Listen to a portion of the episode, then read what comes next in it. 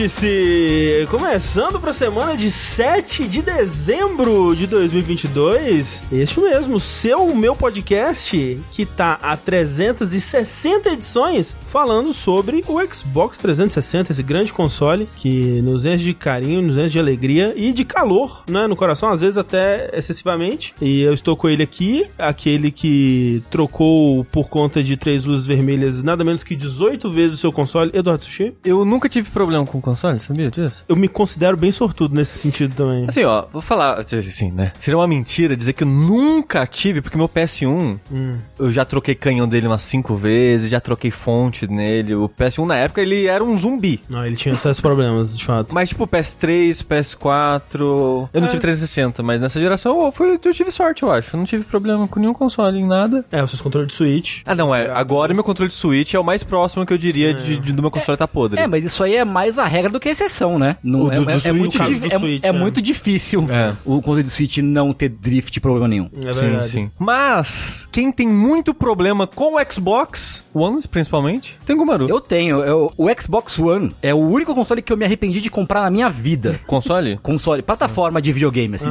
E olha que eu tinha um PSP, um Vita e um Sega CD. O Sega CD me deu mais alegria do que o Xbox One. É porque o Xbox One você teve também em paralelo ao PS4, imagino. É, Sim, eu tive os dois muito próximos um do outro. É, tipo, aí realmente, se separar o que só tinha no Xbox One, é pouca coisa, né? É, e o que eu esperava do, X- do Xbox me foi negado. É, Que eu comprei pra jogar Scalebound o Xbox. Entendeu? exato. Eu comprei pra jogar Scale- Scalebound. Cancelaram. Eu comprei pra jogar Halo 5. É uma merda. e o. Outra coisa. Outro Halo também. Gears o- 4. O, o- não, Gears 4 não, mas o Fallout 4 é ruim. É verdade. É, Mass Effect Andromeda, meio ruim também. Então, assim, a Microsoft chupou a minha alegria. Anulou a minha alegria, Tudo entendeu? bem que esses aí estavam no PS4 também, né? Ah, mas é. é que eu pratico o Feng Shui da plataforma. Entendi. É, ele jogou no 360 as outras. da- Exato, exato. entendi. Fallout e Mass Effect são sites que eu comecei a jogar no 360. Justo, justo. Então preciso continuar na plataforma da Microsoft. Nossa, vocês lembram de Recore, galera? Bom, Nossa, bem yikes. lembrado pelo Picasso. Não, você lembra que o, o, o Corra fez um review do Record. Assim, ó, jogo médio Ok, pra baixo. É um jogo ok. É, não, assim, nos reviews eu digo. Ah, o Corra só falou que meio que todo mundo falou que é um jogo médio pra baixo. O pessoal, mas ficou puto. É mesmo? Mas Mas ficou porque o- puto. Né?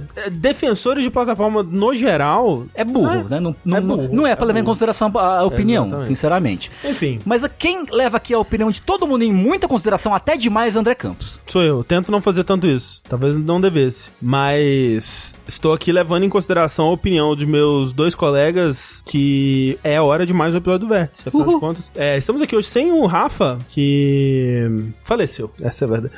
Não, que isso. Mentira, ele, ele morreu, mas passa bem. tá com suspeita de Covid, É, né? Mas é. tá bem, tá bem. Ele É, só, na- na- na- só pra não correr o risco de espalhar isso daí por aí, né? É, na dúvida a gente achou melhor não gravar presencial, mas ele ainda tá pra fazer teste pra confirmar se tá ou não. Exato, exato. E aí, como a internet dele tá uma merda, ele não tá participando. É. Remotamente. É, remotamente é, acho que no fundo é mais porque a internet dele tá uma merda, né? É, é, vocês estão vendo as lives, viram as lives que ele tentou fazer nos últimos dias e tá muito ruim, né? A internet dele tá caindo direto, tá com Sim, qualidade sim. péssima. Então a gente falou, ah, meu, né, melhor nem, nem tentar. Mas sempre em nossos corações, Sempre. Rafa. É. Sempre. E em nossos corações também está pessoas como você aí, ó, que Você. vão todos os meses e contribuem com as nossas campanhas aí do Patreon, do Padrinho, do PicPay, com seu subzinho na Twitch, que sai de graça pra você, caso você assine algum serviço da Amazon, como o Amazon Prime ou Prime Video, e aí todo mês você pode dedicar um sub aí pra um canal da sua escolha e, pô, considere jogabilidade, né? Pô, por que é um- não? É um canal que existe por conta da sua contribuição. É. Dependemos dela. Por você e para você. Exatamente. É, jogabilidade e você, tudo a ver. Uhum, caralho. Isso é, é um slogan velho já esse, né? Esse é velho, esse é bem antigo. Hoje eu perguntei no- na, na internet. Falei assim, Twitter, o que que significa igual, né? O sinal de igual e um asterisco. Uhum. E pouca gente soube responder. É mesmo. É que a gente, te- a gente teve um DLC Cedilha onde a gente falou um pouco, não lembro qual contexto, mas a gente falou um pouco sobre emoticons, emojis Sim. e outras coisas do Acho que foi gênero. sobre isso o DLC Cedilha, não Foi? foi? Acho que não, acho que a gente chegou Se nesse não era, virou. de alguma forma. É, né? Mas é, eu sou ainda um grande defensor do emoticon de caracteres. É, eu Sim. também. E Sou eu, praticante. eu acho, né? Eu vi lá que rolou uma discussão entre usar o igual ou usar o dois pontos pro olho, né? Aham, aham. E eu acho que ambos são. têm seu lugar de uso e ambos significam sentimentos diferentes. Eu concordo, né? concordo. Eles estão ali ali aplicados. Sim, sim, sim. Da, da, da, né, da forma com que, tal qual, né, você usa uma palavra ou outra, você usa um... Existem um sinônimos, sinal. né? Exato, Assim tem toda uma... Toda uma semiótica. Uma semiótica, toda uma, uma nuance ali do emoticon. O igual asterisco é o quê? Olhinho com lágrima? O que, que é? Não, um beijinho, um beijinho. Possível sushi. um beijinho. Nossa, igual. É um beijinho. É. Beijinho, uma boquinha...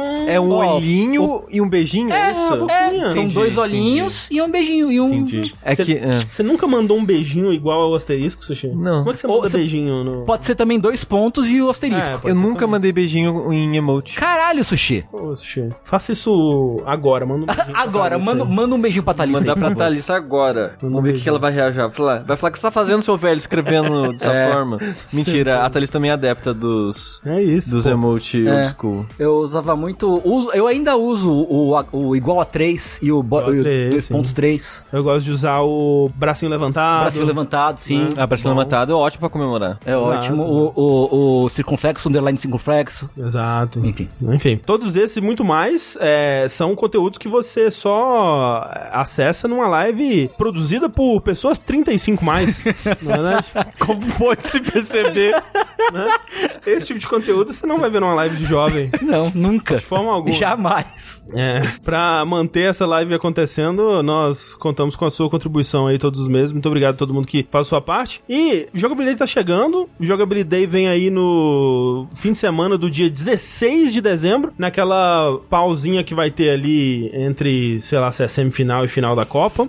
Eu sei que a Copa vai ser no dia 18, né? E aí, se o Jogabilidade for estendido até o dia 18, que vai depender de, da, da sua co- contribuição lá, a gente pretende assistir ao vivo, né? A final, claro, não mostrando o vídeo. De algum jeito a gente vai assistir Mas a a, gente vai assistir a final em live, acho que vai ser bem legal. Sendo Brasil ou não, mas a gente sabe que vai ser, né? É, não, pô, já, já tá certo. É. Dito tudo isso, contamos com a presença de vocês aí lá na, no Jogabilidade, Uhum. aqui na Twitch mesmo, twitch.tv barra jogabilidade, né, pra quem tá ouvindo a versão editada desse podcast. A gente vai fazer a nossa live de 24 horas, possivelmente estendendo aí para 48 horas, com muitas novidades, muitas atrações, convidados, eventos, ideias mirabolantes, Idiotas. erros que serão cometidos ao vivo, Sim. desafios, prendas, Uhum. cosplay, ouvi dizer, E muito mais. e muito mais. E muito mais. Joguinhos, né? Ah, um pouco, né? Quem Mais liga muito pra menos, videogame, mais ou menos. É, peitas. Peitas. É verdade, olha só. Tá tudo meio que organizado pra a gente lançar talvez uma com certeza, talvez duas estampas de camiseta Ó, Jogabilidade. dedos cruzados, dedos cruzados, chat. Vai ser legal, vai ser legal. Tudo isso e muito mais. Tudo isso e muito mais vai acontecer. A gente tá no, no meio do. A gente tá no olho do furacão nesse momento. Sim. Gostaria de me congelar e só acordar no dia do Jogabilidade. Com tudo pronto. Com tudo pronto, exato. Sim. Né? Mas por isso que não teve vértice semana passada, né? E esse vértice vai ser talvez um pouco mais curto. É óbvio que, por ter dito isso, bem-vindos aí um vértice de 4 horas. Tamo na merda. Tá vindo aí. É. Mas é isso. Então, gente, sexta-feira, dia 16 de dezembro, o Jogabilidade. A partir das 18 horas. A partir das 18 horas, é. A gente vai fazer um post anunciando tudo certinho, né? Pra divulgar. Possivelmente comecinho da semana que vem. Isso. Não é dia 18 às 16 horas, é dia 16 às 18 horas. Exato. É fácil de confundir. Exatamente. 6 PM. 6 PM. E aí é muito militarizado, né? Muito colonizado. 6 horas pós-meio-dia. Pode Isso. ser. Exatamente. 6 da tarde. É, peraí, peraí, peraí. Vai, André. Pera, Vai. Calma, calma, calma aí. Go, go. Uhum. Rokuji. Isso é 6 da tarde?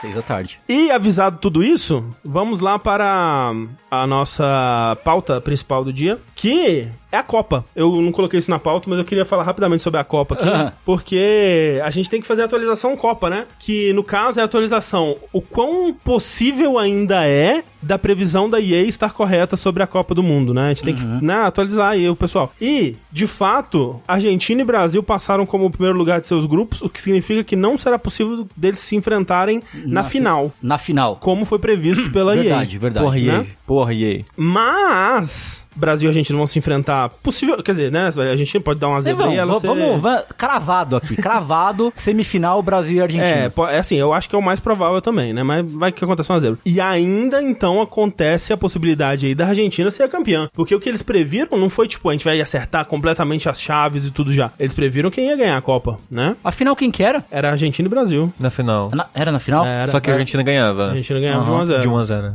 Exato. Então fica aí que ainda é possível, né? É, esse bad end para todos nós. Uhum. É, mas tá, tá. Olha, eu vou dizer, futebol até que é maneiro. Futebol é divertido. Às vezes, em, em situações não, muito é. específicas, é maneiro. De 4 em 4 anos. 4, 4. Nem isso, pra mim, acho que, tipo, de 8 em 8 anos, talvez. a última vez que eu acompanhei a Copa deve ter. Mas você não, você não escolheria um time local pra torcer assim, o Brasileirão? Então, eu já cometi esse erro. Porque da última vez que eu fiquei super empolgado com Copa, que talvez tenha sido 2002, né? Aham. Eu pensei, caralho, futebol é muito foda, caralho. Agora eu vou, tipo, acompanhar campeonato brasileiro. E aí eu vi um jogo e morri de tédio, assim. Eu faleci de tédio. Mas você viu tipo o quê? Assim, Guarani e Bragantino? Ah, devia ser. Não, era um jogo de time grande, tipo Palmeiras e sei lá o que, sabe? Entendi, entendi. E não foi legal, não foi legal. Então, fica aí, fica aí essa atualização da Copa. E agora vamos de fato para nossas notícias que também tem a ver com o Brasil, olha só.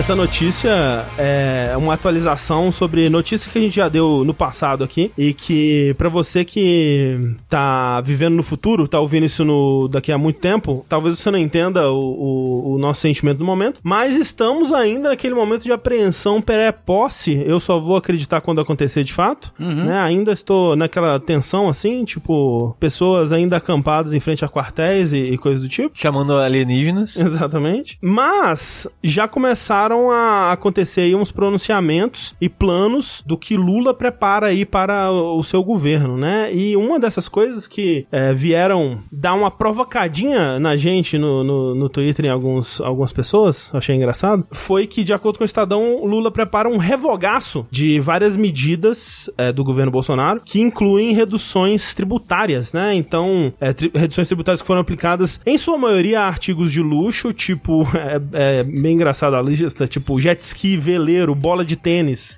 É esse tipo de coisa, assim, que recebeu redução de, de imposto, né? E videogame. E videogames, né? Que também sofreu ali uma redução de, de IPI, que é o Imposto de Produto Industrializado, se não me Aham, engano. Isso. E é uma, assim, a companhia de videogame nessa lista já diz muito sobre o que é esse, esse tipo de artigo de videogame, que no caso são consoles, né? Tanto que com tela embutida, quanto consoles, né? Tipo um, um Xbox, um PlayStation. O que que isso é na realidade brasileira? É um artigo de luxo, né? Sim. Não, não gostaríamos que fosse. É, dado o preço é, né? É, e é aquilo que a gente falou quando rolaram essas mudanças, né? É óbvio que, pô, uma redução de 200, 300 reais no preço de um console é legal, né? Sempre, um desconto sempre vai ser legal. Mas, desde aquela época, a gente, né, levou em consideração também por que que isso tá sendo feito, né? E, de fato, qual é o impacto disso na acessibilidade de um console desses no público e jogador brasileiro. Tipo, uma pessoa que vai gastar 4.700 reais num console,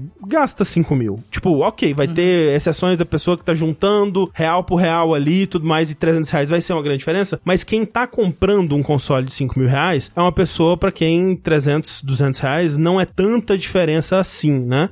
E além disso, é, tem aquele, aquele aspecto que é claramente uma medida populista, uma medida eleitoreira, né? De comunicar aí, de, de, de passar uma imagem de proximidade com um público que, infelizmente, né, em, em muita parte, é um público bastante reaça, bastante. Burro. burro, bastante pró-Bolsonaro mesmo. Não, é- não, porque é, é assim, é, é realmente é de uma falta de leitura crítica da conjuntura Exato. social que é. É incrível, é a- incrível. Abublante, assim, né? Porque a gente viu, porra, é, é, frente alta do dólar, não teve impacto é, é, significativo algum 1, né? Essa, essa redução É, aí na- do IPI. Teve, tipo, ah, cortou um, um valorzinho quando ro- rolou, imediatamente, meses depois, já tava O mesmo preço o mesmo preço pra mais caro. É, né? tanto faz, entendeu? Então, A- a- a- sabe, não tem efeito assim. Já tem, né, criador de conteúdo de direita falando, ah, haha, faz o L agora. A gente que o recebeu- seu, que é o seu console. A gente recebeu? recebeu no Twitter, alguém mandou assim, ah, aí ó, faz o L agora, e tipo... Parabéns, você é burro. Você é "Caraca, burro. é incrível. Fa- faz o L, pega um caderno, escreve o L, porque você tá no, no- no- Como é que é? No pré. Tem que fazer. é, tem que ser realfabetizado. Porque é falta de leitura isso. É falta, é falta de compreensão, né? Porque tudo bem, tá ligado? Não, não adianta nada abaixar o, o- a mudança na alíquota num vácuo não existe, tá ligado? E ela vem junto com outras coisas, criando o- dentro de outra conjuntura. Ela, ela não existe. Na, nenhuma mudança de, de, de, de imposto, de, de, de tarifa e tal, ela existe num vácuo, tá ligado? Ela existe dentro de um conceito maior. Você tem que saber que conceito maior é esse, sabe? Tem que pensar um pouquinho, um pouquinho mais a, a respeito disso, né? Então tem criadores de conteúdo já falando, ah, haha, faz o L, faz o L, o caralho, né? Eu até perdi, eu fiquei tão puto que eu até perdi o fio da meada. É, mas é o que o André falou, medida, uma medida eleitoreira, uma medida que não, não tem impacto real, é só pra fazer um, um, um- um afago ali no, no público no público gamer rea, reaça. E, e, tipo, um, óbvio, gostaria que videogames fossem mais baratos, gostaria que videogames deixassem de ser um, um artigo de luxo, mas isso não se faz no, a, a curto prazo, né? Isso,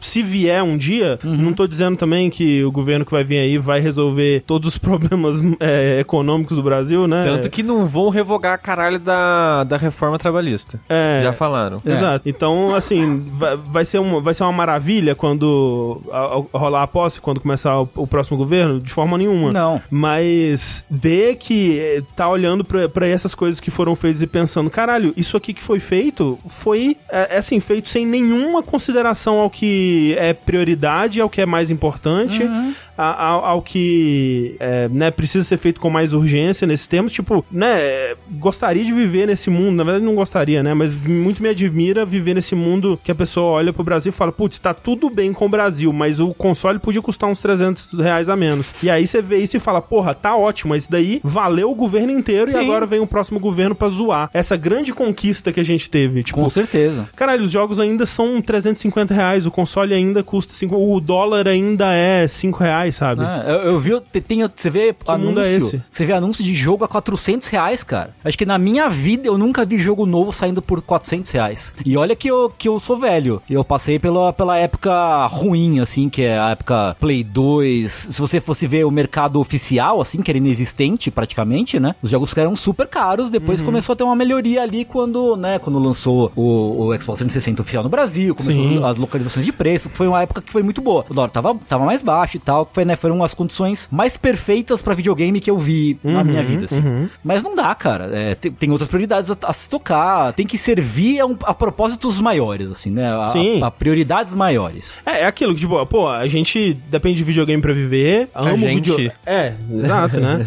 É, que talvez a pessoa que tá ouvindo vai pensar, tipo, falando âmbito fora Ah, não, a gente aqui. É, o videogame é algo supérfluo pra maioria das pessoas, não é um Sim. item essencial pra existência sim. humana, mas, Mas- pra gente que trabalha com isso é algo muito A importante. gente depende de videogame pra viver, tipo, é a, é a minha mídia favorita, né? O meu passatempo favorito e tudo mais. Mas no grande esquema das coisas, É tão pequeno, né? videogames, sabe? É, sim. Tipo, realmente foda-se. Sim. Outro Então- dia eu, eu tava streamando aí um rapaz liberal, assim, tava defendendo a privatização dos Correios na live, a gente tava conversando sobre isso um pouco. E aí o cara, é, ele falou, é, mas você. Eu tava falando sobre comunismo, etc. E aí o cara falou, é, mas, é, mas aí você não ia poder streamar da Twitch, alguma coisa assim, tá ligado? Não, você não ia poder ter Twitch. Eu falei, cara, se eu, eu não tiver, eu não puder streamar na Twitch, mas todo mundo tiver o que comer, mano, Né? show, cara. Dê- dá, dá aqui que eu assino, entendeu? Então, mano, tem, que- tem que ver as prioridades dessa porra aí, cara. Não é porque vai aumentar o imposto, diminuir o imposto, que é uma coisa automaticamente boa ou ruim, sabe? É, mas é, então é- era só pra. Né, eu fico surpreso que pessoas que veem isso e mandam a gente pro Twitter,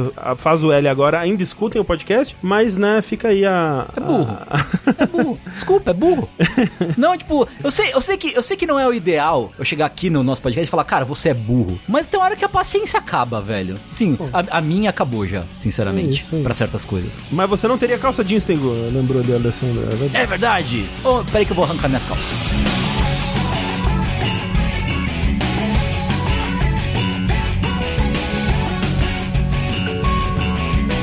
Bem. Uns mexem no, na alíquota do videogame e o outro ganha dinheiro especulando sobre videogame, Tengu. Pois é, né? Gente, gente, nosso amigo, o primeiro, o único, o, o, o dev mais mal-humorado da indústria, e o Dinaka está de volta às manchetes. Assim, agora ele tem um motivo, né? É, pô. de novo, né? Tengu, o Yuji Naka não consegue ficar fora da cadeia. Não consegue, não consegue. Ele vê uma cadeia e fala, é eu. Nham, nham, nham, nham, nham, nham, me Ele- dá. é, é aquela a história do Junji Ito que vê o buraco no formato dele. Ele foi vê uma cadeia e fala, é isso. Não, não. A Square não cansa de empurrar ele pra uma cadeia. Ou isso, né? Ou isso. Tem algum desenho animado que tem essa história, assim, tipo um personagem que sai da cadeia, mas ficam botando ele de volta na cadeia de novo? Deve ser algo do pica-pau. Acho que, acho que a gente pode estabelecer que o Dinaka é o pica-pau dos, dos devs japoneses, assim, eu O acho. coxudo. O coxudo, O de polaina. coxudo. O com dente polaina. né? Por quê? E o Dinaka voltou às manchetes essa semana por ter sido preso. Mas você fala assim, Tengu, mas isso não foi notícia de duas semanas atrás? O tempo é um, um ciclo achatado, É. estamos vivendo num loop temporal. É, e eu digo, ele foi preso de novo. Pelo quê? Pela mesma coisa. Olha, só que dessa vez é mais grave, hein? É verdade. É, o que aconteceu? Algumas semanas atrás, o Yuji Naka tinha sido preso por investir, comprar ações, né, investir na bolsa usando informações privilegiadas, o que eles chamam de inside trading. Então ele usou informações de que seria anunciado um Dragon Quest de celular, né, mo- mobile, novo, usou essa informação porque ele sabia que as ações iam subir de valor, babá, babá, essa coisa toda. Naka aparentemente foi preso e foi solto. Deve Certo? ter pago fiança, né? É, coisa do foi tipo. solto. E aí, essa semana ele foi preso de novo. Porque ele supostamente tinha informações de novo, mas aí a- agora as informações eram sobre o First Soldier, né? Que era aquele. O, o, o, o Battle Royale de Final Fantasy VII. Que já morreu. Que já morreu. De todos os jogos para ser preso, porra, né? Tipo, É. é, nossa, podia ter sido preso por um jogo melhor, né? Um jogo que fez sucesso, deu alegria pras pessoas. É, então, dessa vez, né, o que aconteceu? Teve esse lance, a justiça japonesa pediu com- a colaboração da Square pra passar um pente fino, fazer uma auditoria dentro, né, lá dentro, e aí pegaram ele, o Yuji Naka, mais um funcionário da Square, teriam feito isso, a mesma coisa, né? E dessa vez, vocês lembram que da outra vez que a gente comentou esse caso? Eu comentei também do vídeo do Yoshiki Okamoto da Capcom, né? Que ele achou muito estranho o Naka ter feito uma compra tão de um valor tão baixo, né? E, porra, quando, quando você compra ações, quando você investe na bolsa, são valores muito mais altos. Ele tinha feito um, um investimento na ordem de 20 mil dólares, mais ou menos, Isso, o que é isso. muito pouco, né? Mas dessa vez, dessa vez, rapaz, É, dessa vez foi um valor que realmente. foi mais de 800 mil dólares. É, rapaz. Aí, aí, amigo, aí não tem como te defender. Aí, né? realmente. Realmente, não tem como. Não tem, não Né, tem. 834, perdão, mil dólares teria sido essa suposta aposta aí, esse investimento na bolsa, é, baseado em informações privilegiadas de que é, seria anunciado ainda, né? Isso foi, aconteceu, o anúncio foi tipo ano passado, algo assim, né? Desse, desse jogo mobile. Uhum. É da época que ele ainda tava no Square, né? Fazendo, trabalhando no Balão Wonderland. Sim, sim. Né? Ah, e aí é isso, ele foi preso de novo. Ele tava assim, pô, esse jogo aqui não vai dar certo. Deixa eu fazer meu pezinho de meia aqui, especular num, num videogame. Né? É, no caso, ele investiu na empresa que tava desenvolvendo o Isso, jogo. né? exato, Isso, exato, isso, né? Que é um nome que eu não conhecia, não conhecia a empresa. É, são, são as empresas parceiras menores que fazem esses projetos menorzinhos também, para os publishers. Agora, né? tem deixa eu te perguntar, você, imagina se que você é um desenvolvedor de um grande clássico dos videogames 16 bits, um ícone do, do mundo dos, dos videogames. Digamos que eu seja o pica-pau. digamos. É, você vai lá e comete dois, pelo menos dois. Ah. Pelo menos. Pelo menos dois crimes de Fraude especulação, fiscal. fraude fiscal. Aí te pegam por um. Você paga a fiança e não descobriram ainda o seu outro crime que é maior. Né? Você não fugiria do Japão, assim, tipo, e, e- e- co- compraria uma identidade falsa pra viver na. é, na, Na Micronésia. na Micronésia, exatamente. Cara, sim, mas eu acho que a justiça deve ter, deve ter proibido ele sair do país. Ah, é verdade, né? Tem isso. Eu acho que se estava rolando uma se, se continua a investigação interna na Square por conta disso, com certeza a justiça falou pra ele, pra ele não mandou ele não sair do país. É verdade. Porque senão, mano, era 2-1. Pega o dinheiro e vai em vaza. Tchau, tá ligado? Que Vaza. nunca mais ia ver o Yuji Mas nunca, vou fazer Sonic na, na Ilhas Galápagos, tá ligado? Parece que ele não foi tão rápido, na verdade. Eu, eu- a gente fica rindo, né? mas é- eu não sei se é, meio, se é pra achar triste. É triste, eu acho É meio triste. triste, né? Eu acho. Tipo, um cara que era um dos maiores nomes da indústria de videogame, apesar de, né, depois do Sonic, a carreira dele foi meio apagada, assim, um pouco sem relevância. Não, não vou dizer que é sem relevância, mas não teve a relevância que teve nos 90. É 16, 32 bits, o nome dele tava lá. né? Era muito proeminente o nome dele, né? Ah, ter acab- acabar assim, sabe? Já, já era triste o suficiente o Balan Wonderland. Wonder, Wonderland, Wonderland, é. Wonder- é. E agora esse jogo vai valorizar, porque o Yuji Naka foi preso duas na capa- vezes. Na capa do criminoso, da mente criminosa de Yuji Naka. Do criminalmente condenado Yuji Naka, tá ligado? Caraca, eu vou comprar Balan Wonderland e escrever na capa. Do duas vezes condenado Yuji Naka. Tipo, ah, aqueles dois, a pau, tipo a palma de ouro, assim, né? Duas vezes. Tipo, em vez de 10 prêmios da E3, duas condenações da justiça. Ai, coitado, Yuji Naka. Nossa, meus sentimentos aí. Força nesse momento difícil. Força. Ai, Dessa aí não sai, não, né? O quê? Dessa aí não escapa, não. Ah, né? aí acho que mais difícil, né? É. Duas vezes é embaçado. É, porque o outro provavelmente foi uma fiança, né? Alguma coisa do tipo. É, sim, sim. É, chuto que sim. Mas de sim. 8, putz, 800 mil é muito, né? É demais, cara. É, e aí fica naquela aquela que o Tengu tinha falado, né? 20 mil dólares, difícil de, né, de encontrar é, essa coisa, né? Agora, 800 Cara, mil, né? Quase um milhão de dólares é- não dá. É, bem difícil. É isso, então. Essa é a, a nova aventura aí de Yuji Naka. Alex Kidd and Jail World. É, daqui 15 anos sai um Ya- Yakuza. Ele sai e vira um personagem do- da série Yakuza.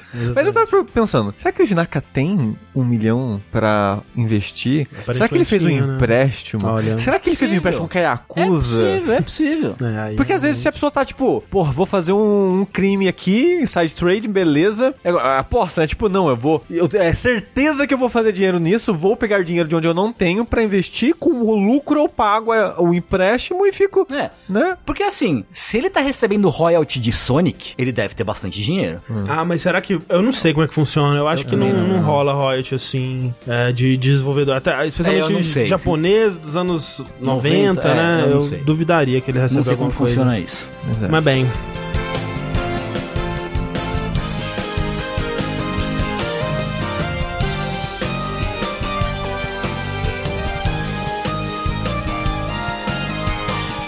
Então agora falar um pouco sobre o The Game Awards que vai acontecer amanhã da gravação desse podcast. É, Ou seja, se você está ouvindo editado, você já sabe a resposta de tudo que a gente vai se questionar agora. É, é um conteúdo que vai envelhecer muito rápido, né? É, é bem pra quem tá assistindo isso aqui ao vivo agora. Mas eu gosto muito do aspecto cápsula do tempo que esse tipo de podcast pode ter. Então eu gostaria, por exemplo, de ouvir o que, que as pessoas estavam achando que ia acontecer, né?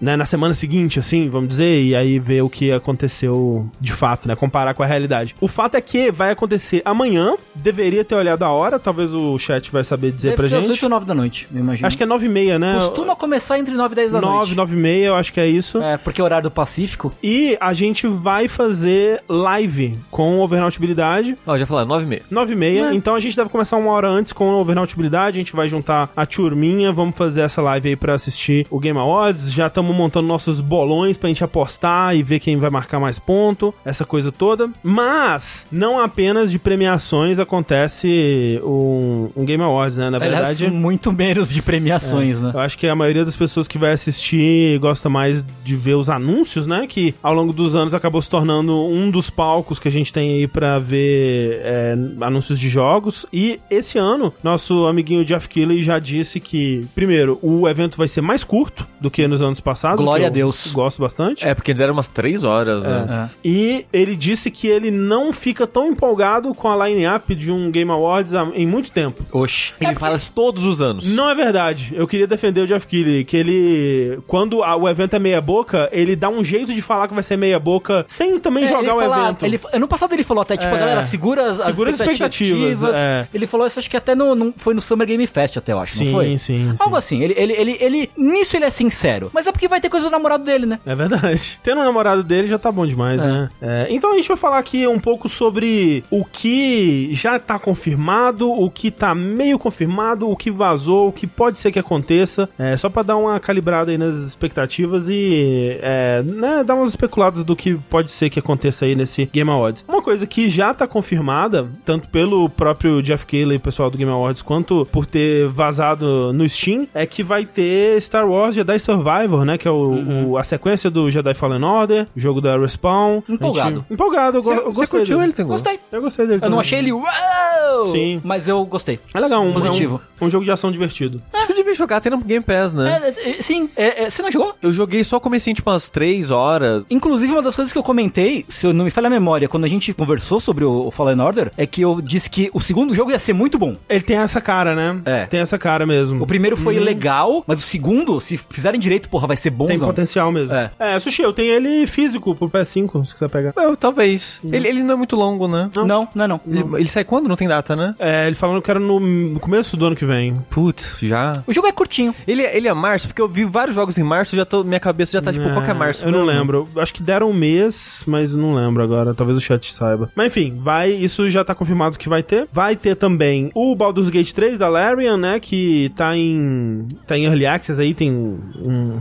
bom tempo já, um ano, talvez dois anos já. É. E aí vão, vai sair, né, o, a versão final. Que eu tô bem animado. Eu tô também, né? A gente falou mais ou menos na época que estavam começando a mostrar como é que seria, né? Que é bem D&D quinta edição, né? E eu achei maneiro o que eu vi. É, assim, eu quero muito jogar o Divinity Original Sin 1 e o 2, mas é difícil, né, dado a nossa situação de trabalho, é difícil justificar revisitar jogos gigantes assim. Aí eu vou pro Baldur's Gate. É. Mas acho que o Divinity é o jogo que fala vale a pena mesmo Ah, assim, não, eu, sabe? eu, eu quero muito, quero muito. Ah. Eu também queria, mas é. Outro jogo que é bastante provável que apareça é Diablo 4. Ninguém confirmou, né, de fato, mas esse é mais na probabilidade. É, saiu o preview hoje dele. É, saiu. É. É, Saíram previs, previs. previ. É, eu vi, eu vi algumas coisas no Twitter. Mas será que então não vai ter Então eu acho que vai ter. por causa disso? É, eu acho pelo menos mais provável, porque tipo, olha, hoje, dia 7, a gente libera preview de vários. Libera preview, aí tem gente falando que jogou 10 horas do jogo já, e caralho, é 4. E amanhã a gente lançou um, vi- um videozinho, um Talvez trailerzinho. com a data de lançamento. E até tweetaram Hum. o, o, a conta da. Não sei se foi da Blizzard ou a conta do, Diablo. Tweetou meio que um teaserzinho de alguns segundos de um pessoal de, de manto assim, falando: Ah, Lilith está vindo. Que ela vai ser a vilã do 4, né? Então eu, acho- eu acho que vem sim, eu acho que vem sim. Ó, estão falando que vai ter um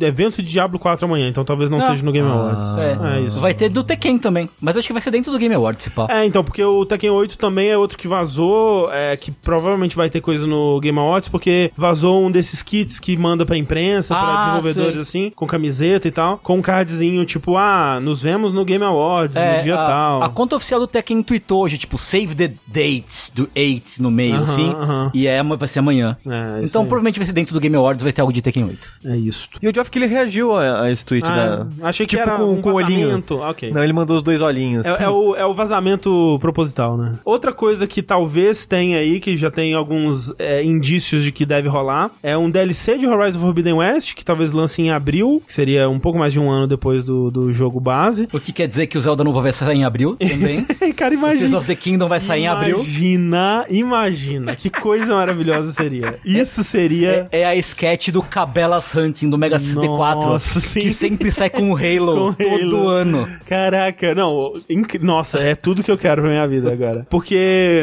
né, eu seguiria o rumo que rolou com o Horizon Zero Dawn, né, que teve o, o Frozen Wilds e tudo mais. Esse DLC que eh, dizem os rumores que vai ser eh, The Burning Shores, uma coisa assim, meio que o oposto. É, o- isso no caso é um, um chute informado, né? É. Porque é uma região do jogo que é citada, Isso. e mas você não pode ir, você não pode entrar. Se você tenta passar, o NPC fala, não, não, não pode, é muito perigoso, e coisas do tipo. Então o pessoal tá especulando que o DLC vai ser lá. The Elder diz, mas tem data o Zelda em maio. Então, não tem data o DLC do Horizon. Então a gente tá torcendo pra que seja em maio também, se for o caso. Ah, eles vão evitar de propósito. Se eles não soltaram ainda, eles vão fugir, não tem como. Mas é outro argumento que, né, dá validade a esse rumor é que o Lance Reddick, né, que faz o, aquele é, Silence, né, no, no Horizon, ele, em outubro, ele de novo vazou, tipo, ah, tô, tô aqui gravando pro Horizon Forbidden West, e aí deletou o post, aquela coisa toda. E aí tem essa, um, um insider que postou uma foto que seria equivalente a essa região, né, então talvez role alguma coisa assim.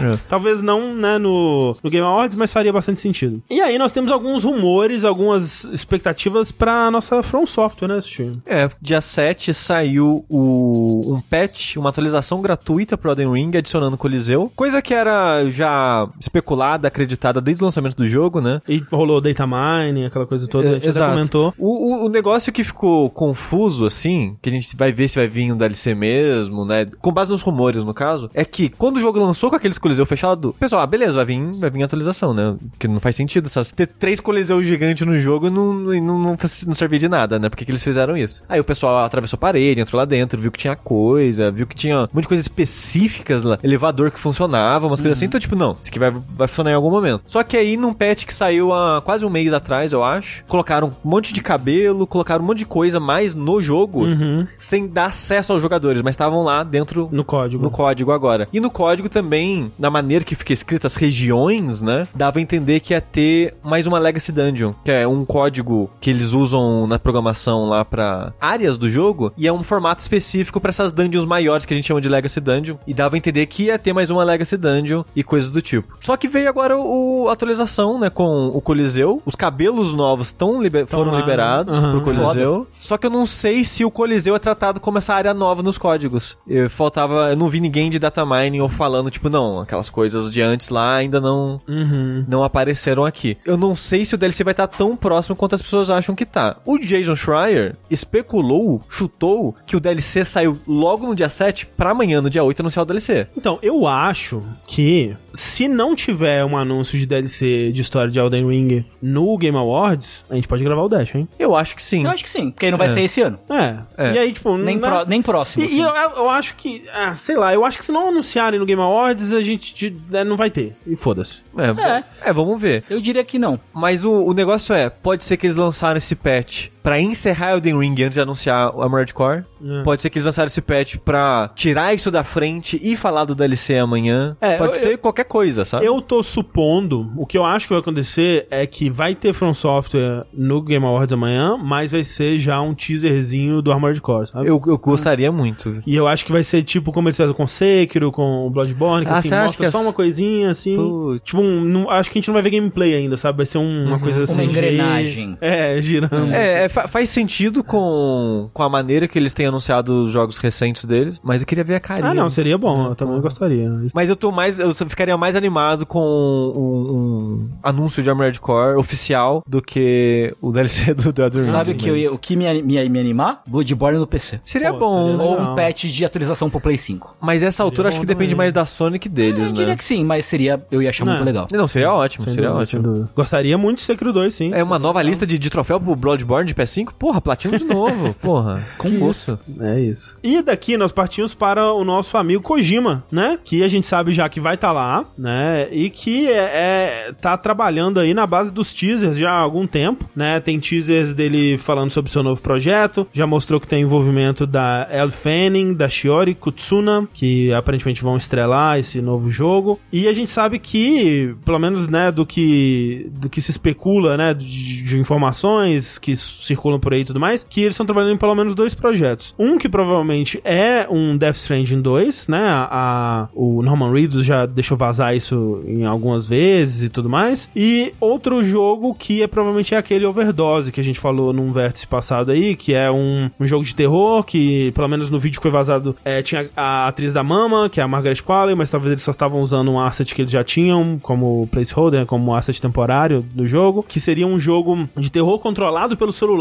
e aí já vem, né, a gente especulou lá aquela ideia de que seria o jogo que usaria o poder da nuvem, né, é, de alguma forma, que seria o jogo que ele tá desenvolvendo pro Xbox, que ele já anunciou que tá, mas não disse o que é, né? Né, Que poderia ser tipo um você decide, assim. É, alguma coisa. E aí ele tweetou, semana passada, se eu não me engano, ou nessa semana mesmo, tweetou assim, começaram a nova jornada. E aí soltou uma imagem. São três logos. Um que é um logo, como se fosse um logo de uma, uma companhia, né? Que fala é, Automated Public Assistance Company, né? Embaixo, assim, e o logo são as letras da companhia. O segundo logo parece, sei lá, dois Vs ou um W. Ou várias letras juntos naquele esquema que, se você olhar direito, você vai ver, tipo, sei lá, um A, um W e um. É. Sei lá, outras coisas. Ele é o mais misterioso, digamos assim. E o terceiro logo é um- uma lula, ou. É uma lula, né? Por, conta- por conta do formato da cabeça. Aham. É uma lula sendo espetada aí, ó. Ô, louco. É, tem três coisinhas. Bolsonarista. Porra, Kojima.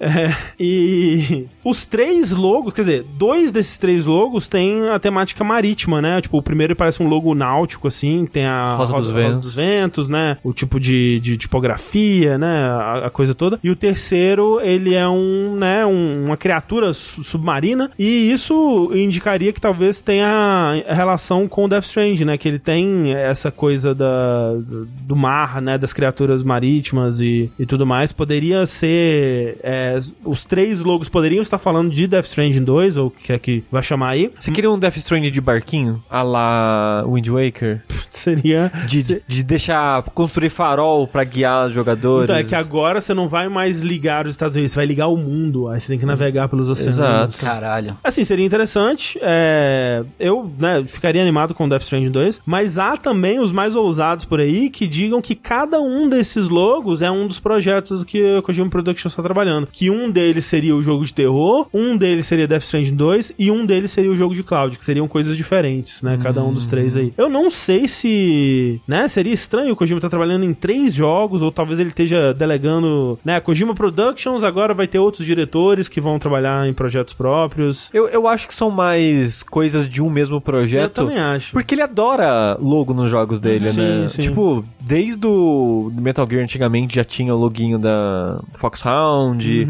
Todo Metal Gear que sai tem, tem um logo novo, num grupo novo, ou a utilização de um grupo antigo. Então, tipo, me parece ser coisa do Kojima mesmo pra um, pra um mesmo projeto. É, eu acho que é o que mais faz sentido, até por conta da temática de dois dos logos, pelo menos, ser marítima, né? Então, faria sentido. É, mas, tô empolgado, assim, o Kojima, é, ele é muito bom em promover seus jogos, ele é muito bom em, em fazer trailers, né? Alguns diriam que a melhor parte de Death Stranding foi o pré-jogo, os trailers e a promoção e a expectativa, né? E a especulação. Mesma coisa com Metal Gear Solid 5, eu diria, tá? Apesar de que Metal Gear Solid 5 é um jogo muito bom também, mas é que o hype antes do lançamento foi tão foda. É, o Metal Gear Solid 5, mecanicamente é bom, Não, ele é ótimo, é assim. mas é isso. Mas é, e hum, vamos ver. Tô empolgado, acho que tá, a coisa que mais me empolga pro Game Awards de amanhã é ver o que que nosso amigo Kojima vai trazer pra gente, o que que ele vai nos servir em, é, no balcão de seu barzinho. Mais podcast.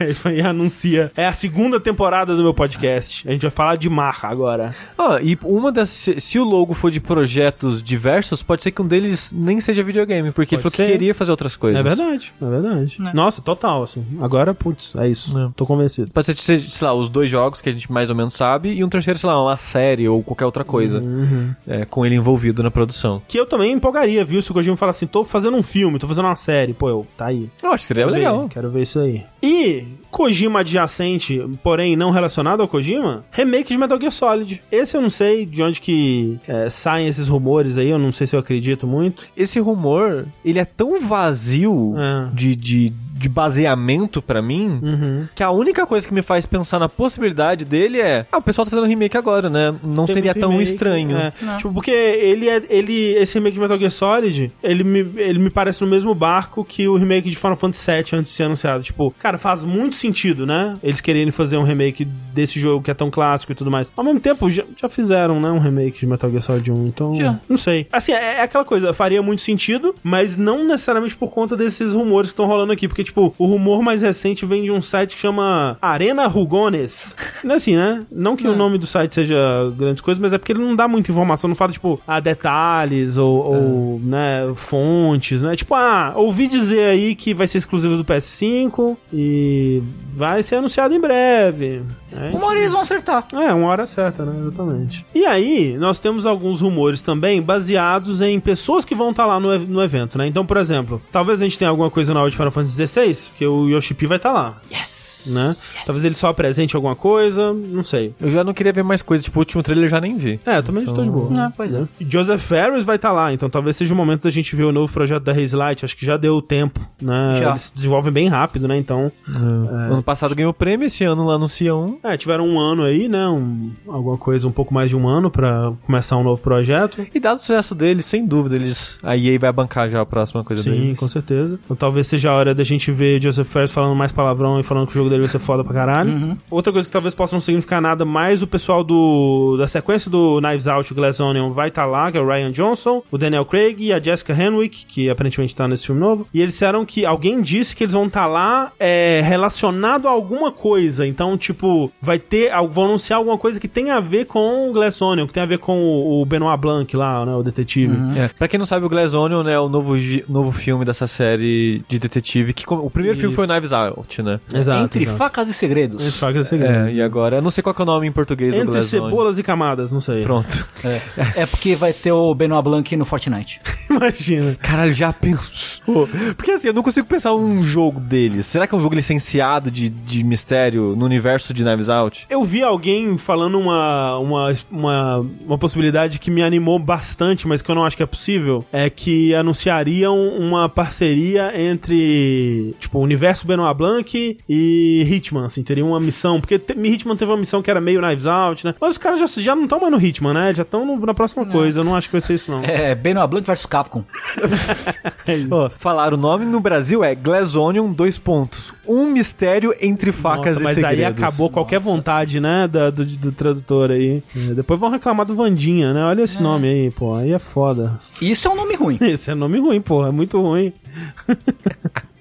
É. Outras pessoas que vão estar lá, só de curiosidade mesmo. Pedro Pascal, Bella Ramsey, né? O Joey Ellie do, da série da HBO. E Troy Baker e Ashley Johnson vão estar lá. Vocês viram o trailer novo do, do Last of Us, a série? Não. Eu não, mas eu vi o pôster e eu pensei, parabéns, a Sony conseguiu. O que que Eles conseguiram colocar o Joe na frente da Ellie. Porque o pôster da série é a mesma capa original do PS3, só que o Joe tá perto da. da- Tá mais perto da Tá mais perto. Entendi. Porque eu não sei se as pessoas lembram disso, mas teve uma polêmica interna dentro da Sony na época que a Ellie tá mais próximo do- da tela, digamos assim, né? Ela tá mais próximo. Mas em primeiro plano. Exato, porque é- ela é mais protagonista que o Joe no final das contas. Sim. E a Sony falou: não, não, não, tem que colocar o cara na frente, porque o cara. Tem um cara na frente que vai fazer vender mais. Eles, não, pra gente, ela tem que ficar na frente, porque ela é mais importante. O jogo lançou com, a- com essa capa, com ela na frente. A série é a mesma, mesma pose, os dois olhando meio pra trás, assim e tal. Só que o Joe tá mais próximo. É verdade. É, tipo, por exemplo, no re- é, parte 1, né? O Joel, teoricamente, ele tá na frente da Ellie, no remake, né? Na capa do remake. Só que ele tá muito menor que a Ellie. A Ellie é imensa, assim, né? Uh! Sim. E o Joel é pequenininho, assim. Mas, é, então vai ter os quatro é, lá. É, no trailer, ah, o que eu ia falar, né, do trailer. No trailer novo aparece a Ashley Johnson. E o Troy Baker aparece Olha, também. olha o. Troy Baker vai ser um dos capangas do do David. Talvez o capanga principal que mais participa lá. E a Ashley Johnson, ela aparece parindo um bebê. Então acho que ela vai ser a mãe da Ellie. Ou, ou talvez não, né? Tipo, eu já fico assim, pô, que- olha que poético, né? A Ashley Johnson ser a mãe da Ellie. Mas talvez seja só uma mulher parindo um bebê, né? Não necessariamente tem, esteja num flashback, alguma coisa assim. Outra coisa que eu tava pensando sobre The Last of Us, tem- eu tava querendo falar sobre isso há, há um tempo já aqui. Alguém trouxe ali o Game of Thrones e tudo mais. É que, olha só, vamos dizer que The Last of Us, a série da HBO, lança e faz bastante sucesso. Putz, puta série elogiada, Craig Mazin fez de novo, é isso aí, ganha Emmys e uou, incrível. Aí eles fazem a segunda temporada, que é The Last of Us Parte 2, e aí, porra, porra, mais dinheiro, mais sucesso. Eles vão ter que fazer uma terceira temporada. Não Que- necessariamente, porque se, se for ter uma segunda temporada, não vai ser no ano seguinte. Não, mas o que eu quero dizer é, eventualmente, se a, a série vai ser produzida mais rápido do que existe o jogo, eles vão se encontrar na situação do, do Game of Thrones, por exemplo, né? Onde eles vão ter que continuar a história, é, fazer uma divergência do universo, assim, né? Tipo, eles, não- né, os, os jogos, se for continuar tendo jogos pra sempre, é, eles vão sair muito mais lentos do que a, vão lançar série. o spin-off do Bill. Exato. É isso aí. O Bill, que inclusive é o. aquele. o cara do Parks and Recreation que joga o computador no lixo. Do bigode. Sei, sei, Como é que sei. chama? Caralho, esqueci o nome dele. Ron? Ron? Ron, O Ron Swanson. Que é Ron carpinteiro. Swanson, é isso aí. é. É, bo- boa escolha de ator, inclusive. Não, gente, mas Chernobyl não teve. Como é que ia ter a segunda temporada de Chernobyl? é, André, você realmente acha que a primeira temporada é, vai contar toda a história do primeiro jogo? Eu duvido, vai ser esticado pra caralho. Então, na verdade, esse trailer novo tem cenas que parecem coisa do 2, né? Na verdade, assim. Ah, É, tem umas cenas de bastante gente, assim, junta no, no inverno. Eu não sei, parece umas coisas do 2, não sei. Mas vamos ver. Eu acho que vai ser mais um 1 mesmo.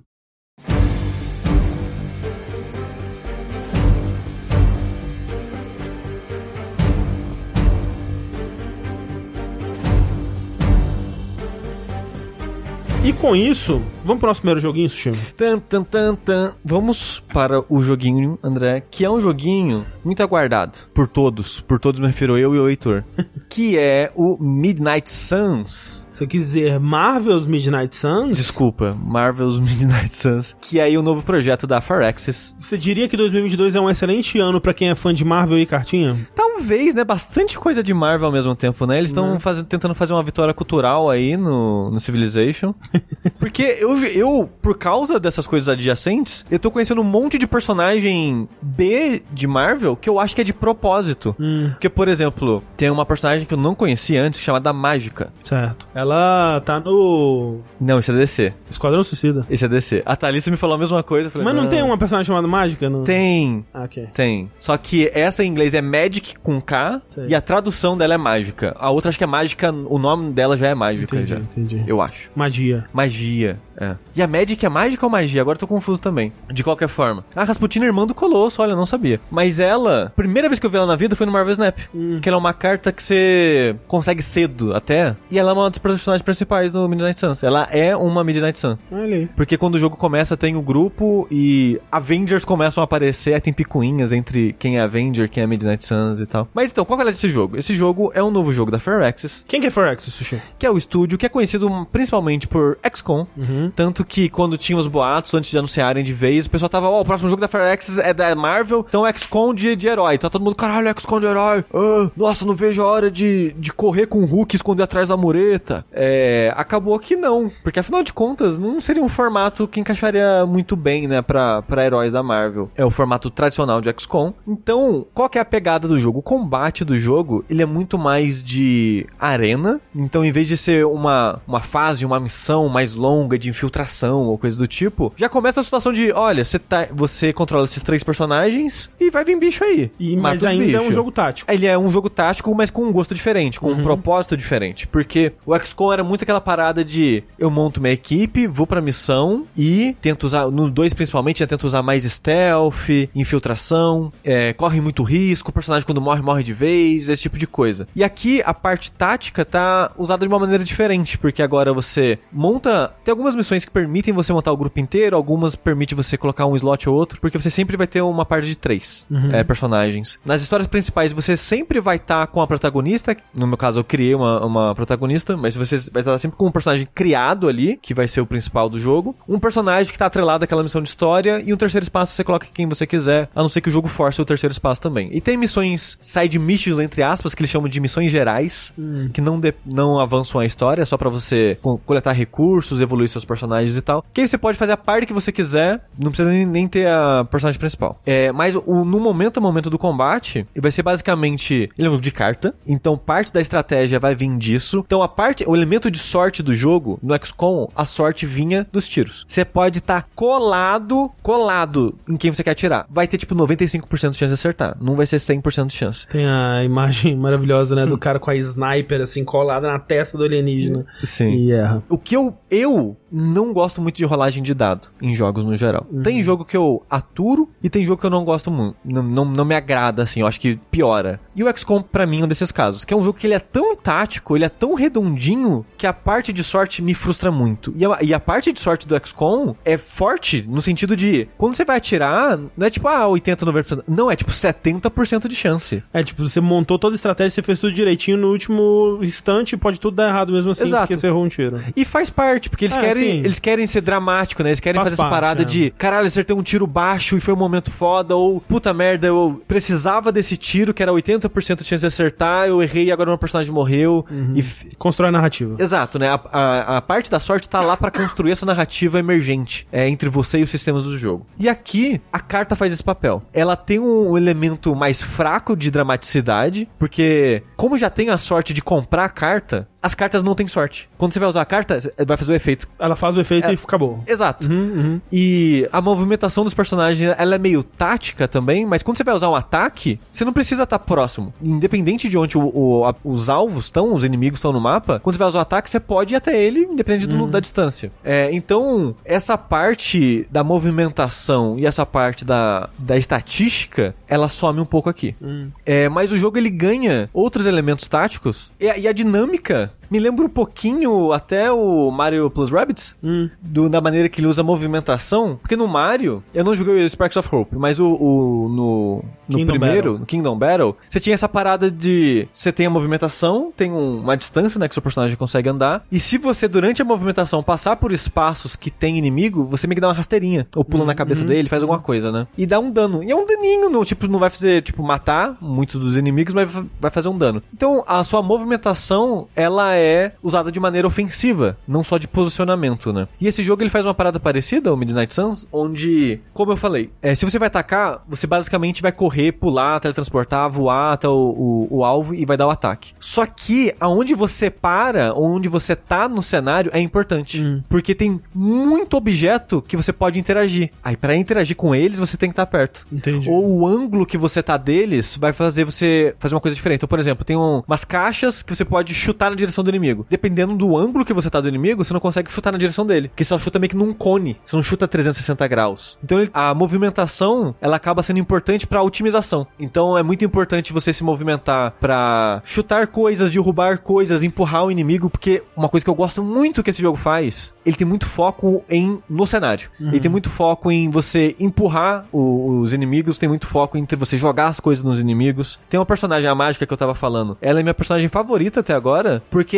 ela é basicamente isso. As cartas dela no- que eu tenho até agora no jogo não causam dano. É tudo de mover coisas. Sei. Então, tipo, ela tem uma habilidade que ela faz um portal. Aí todos os ataques dela vira empurrar o inimigo e ele sai pelo portal que ela criou. Então você não precisa empurrar no portal. Então você cria o portal, você coloca um ângulo que você quer que o portal, o portal empurre e quando você atacar, ela vai dar o ataque e empurrar ele pelo portal ao mesmo tempo. E é muito maneiro jogar com ela, fazendo os portais, empurrando os inimigos. Ela tem um ataque especial que ela faz meio que um- um- uma gravidade assim, puxa todos os inimigos pro centro, que se você fizer isso em momentos, lugares específicos do mapa, facilita você de é, interagir com objetos que dá dano em área. Então tem uns postes que você pode derrubar e acerta todo mundo é, que estiver no caminho e coisas do tipo. Então o jogo ele ganha esse elemento da, da improvisação através das cartas, os decks que você monta, mas eu logo falo mais sobre isso. É, mas ele tem muito isso de do posicionamento e de como você vai usar suas cartas, seus recursos, porque você só pode jogar três cartas por turno. Você tem uma movimentação que você pode pegar um dos seus três personagens e mover ele pra qualquer lugar do mapa, mas só pode fazer uma vez. Hum. E você pode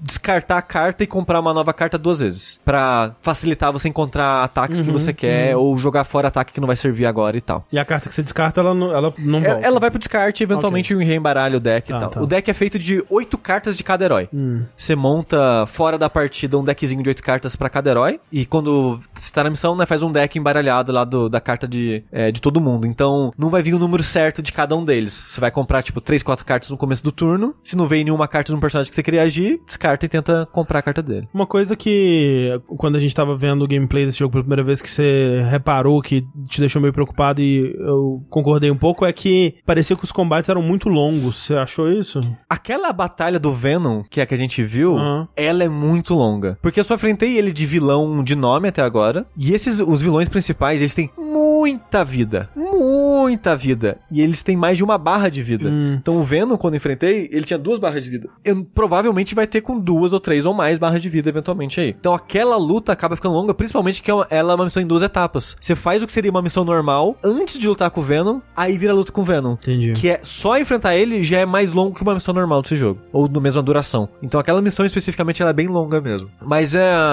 A duração, ela tá sendo meio longa na- no ponto que eu tô agora. Mas como eu tô no meu tempo pensando em fazer estratégias, eu não sinto que ela demora. Hum. Eu não, eu não sinto que as missões são tão demoradas assim, porque eu fico muito tempo pensando no que eu posso fazer mesmo. Tá engajado. Exato, e eu não eu acabo não percebendo o, o tempo que eu tô levando lá. Sei. E o jogo ele tem uma parada que me lembra Diablo 3, mas deve ter mais jogos que fazem isso. A dificuldade dele, o jogo, conforme você vai jogando, ele vai liberando novas dificuldades durante o jogo. Sei. Então você começa só tem o easy e normal. E tem acima do normal tem mais, sei lá, acho que seis dificuldades. Caralho. E eu já liberei o que seria meio que o hard e o hard 2, que eu esqueci o nome da dificuldade, mas é tipo difícil 1, difícil 2, difícil 3 e o mais difícil 1, 2, 3. Caralho. É, é, tem um nome específico, eu esqueci qual que é agora. Aí quando na dificuldade ele fala lá, ó, o inimigo vai ter mais tanto de vida, vai causar mais dano, mas você vai ganhar mais experiência e mais recursos no final da missão. E eu tô subindo. O jogo tá liberando dificuldade, eu tô subindo junto. Uhum. E a dificuldade que eu tô agora, que é equivalente ao meio que o difícil 2, agora tá um. Tá, tá tipo, uh, rapaz, termina a missão já, tipo, um, tá- um tá morrido, um tá quase morrendo, e se eu não vencer nesse turno, tu- tudo foi pra casa do caralho. O que pra mim é um, é um- é um sweet spot bom. É, Quase morrer. Quase morrer, exato. O que me deixa um pouco triste, que não faz muita diferença, é que o jogo ele te avalia no final.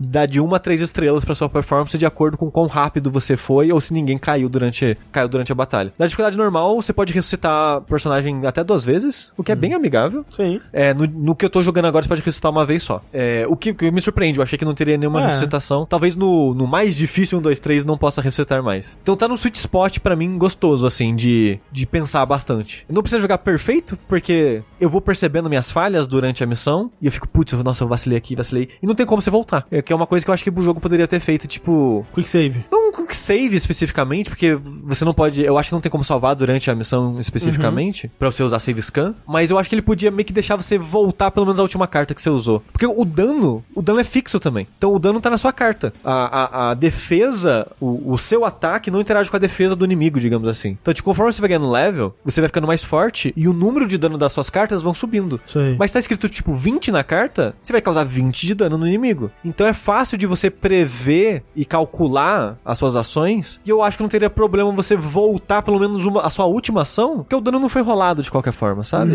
Então eu acho que o jogo ele podia ter feito isso de pelo menos a última ação, que direto eu só percebo que eu fiz cagada na, na animação do ataque, sabe? É, pelo menos é, deixar isso pra alguma dificuldade, aí né, nas mais difíceis talvez não ter. É, sim, sim. Mas, Sushi, sobre esse lance das cartas, né, que é talvez a maior polêmica, Uhum. você acha que tá justificado? Você acha que o jogo funcionaria de outra forma? Você acha que, né, é, é muito importante que sejam cartas? É assim, pra esse jogo é porque eles fizeram um jogo todo em cima das cartas. Uhum, uhum. Daria pra fazer esse jogo sem as cartas? Possivelmente. Sei. Coloca uma habilidade com cooldown, fa- né? Ter como, ter como. Mas a parada é, a maneira que eles fizeram é muito amarradinho como funcionam as cartas. Todos os personagens têm uma mecânica exclusiva deles. Tipo, o... Eu gosto que é o motorista fantasma. Motorista? Porque é- o cara tem um Ah. carro. Porque é um adolescente, não é o, o motoqueiro fantasma. Aham. É um novo... Uma nova pessoa com o espírito da vingança. Como é que é em inglês o nome dele? É, Ghost Rider. Ghost Rider. É, Rider é muito. Tipo, inclusive tem Ghost Rider que é de cavalo. né? Exato, É. exato. A palavra é muito mais versátil. E, e eu acho, sempre que eu vejo que eu tô jogando jogo em português, sempre que eu vejo o nome dele de motorista fantasma, eu acho muito engraçado. Pera, tem alguma palavra em português que seria tão versátil quanto Rider? Pra, tipo, Piloto. pra cavalo. Piloto. Porque piloto de cavalo é estranho, né? Ah, pra cavalo realmente não vai, mas acho que pra moto e carro meio Piloto, que é. ainda vai. Piloto. Condutor. Condu... O condutor fantasma. Motorista fantasma não é melhor que motoqueiro fantasma. Talvez porque eu já tô acostumado de ouvir o É, é, motoqueiro. mas- é, então, é por causa do som. Eu acho que se, se a gente tivesse ouvido motorista fantasma tá, durante 20 É. anos. Tem que ser motociclista, né? É, campeão. o campeão. Ô, meu campeão. O que, que é ginete que o pessoal. Ginete é a palavra que é mais próxima de rider. Ah, é? É. Ginete, Uau. ginete Ginete. fantasma. Sim. Incrível. Mas, tipo, ele, por exemplo, toda vez que ele mata um inimigo, não mata, né? Da KO, nocauteia. Porque os heróis não vão matar, Óbvio, né? óbvio. Os capangas da Hydra. Você tá enfrentando vários capangas da Hydra. Quando ele derrota os inimigos, você sobe uma barrinha de alma, que ele vai coletando alma. E isso vai deixando ataques dele mais fortes. Sei. Então, a Capitã Marvel, por exemplo. Não, a Capitã Marvel é boa pra caralho, por sinal. É, eu ouvi dizer que ela é, tipo, muito OP. Ela é muito forte. É. Ela é muito forte. Ela é meio que tanque, assim. Ela tem muita vida, muita defesa. Quando você faz três ações com ela, ela entra no modo supernova, sei lá. De que ela começa a brilhar, ela ganha uma armadura, que é meio que uma barra de vida extras em cima da barra de vida dela. E enquanto ela tiver armadura, ela vai estar nesse modo forte, esse modo brilhante dela, que ela causa mais dano. Sei. E só que as cartas dela, algumas são tipo, causa dano e o dano causado vira armadura. Então ela tem várias coisas que geram armadura pra ela manter esse status ativo por mais tempo. Então ela é muito boa. Nossa, É ela legal muito que eles forte. tenham conseguido fazer isso, tipo, meio que honrar que a Capitã Marvel, ela é muito forte, né? Muito poderosa. Caraca, o paninho da Capitã Marvel tava hélice. muito louco. Esse jogo é meio bugadinho, tá? É, tipo, meio que honrar que a Capitã Marvel é super forte e ainda assim deixar isso equilibrado de alguma forma dentro do jogo, né? Sim. E ela, no momento, é a personagem mais forte dos heróis terrestres, terráqueos. E ela até fala isso porque o Hulk, o Bruce Banner, não tá conseguindo transformar. Porque uma das coisas que a vilã, que a Lilith faz, ela meio que tá influenciando e mexendo com a energia gama do planeta e é, os capangas estão fortes por causa disso, que ela Sim. tá usando a energia gama pra deixar os capangas mais fortes que o normal. E nisso o Hulk não consegue transformar. Sei. Dito isso, ela fala que ela é mais forte que o Hulk mesmo assim, porque ela vence dele em queda de braço. Olha aí. Ela tira sarro do, do Bruce Banner nisso. E fala que ela tem controle sobre ela, né? O Hulk não tem exato controle sobre, a, sobre si mesmo. Não todo Hulk, pelo menos. É verdade. Mas todo personagem tem uma mecânicazinha dessa. O Doutor Estranho tem um recurso que eu acabei não falando, mas toda vez que você usa uma carta, é que o jogo tem três tipos de carta: ataque, talento e a carta heróica. Toda vez que você usa o ataque e talento, você ganha pontos heróicos, que é como se fosse uma mana, um recurso, que serve pra usar as cartas heróicas, que são as cartas mais fortes, mais poderosas de, dos personagens. O Doutor Estranho, ele tem cartas que quanto mais poder heróico você tem, mais fortes elas vão ficando. Então se você tá acumulando, você tem um personagem que gera muito poder heróico, as cartas heróicas eles ficam mais fortes e ele tem cartas normais que começam a gastar poder heróico pra ficar mais forte também. Uhum. É, o que é interessante, o, o Homem de Ferro, se você descarta uma carta dele pra comprar a carta, quando você comprar aquela carta de novo, ela vai vir mais forte. A carta dele vai ganhando habilidades novas conforme você vai descartando e comprando de volta. Sei. Então cada personagem tem uma mecânica nova que interage com esse sistema de, da, da heróica, do- das cartas. Tem uma, não, tem uma personagem que é uma das adolescentes que tem, que é a Nico, que ela não tem nome de, de, de heroína, que é só usa o nome dela, é Nico e esqueci o sobrenome. Que ela é a parte a mais aleatória do jogo, que o poder dela, ela tem um bastão que transforma a realidade. E ela pode meio que fazer a magia que ela quiser e transformar o que ela quiser. Tipo a Feiticeira Escarlate. Tipo isso. Só que ela só pode fazer uma vez. Então, cada magia, o lore dela, né? Cada magia ela só pode usar uma vez. Depois que ela fez aquele efeito, aquela magia, ela nunca mais pode usar.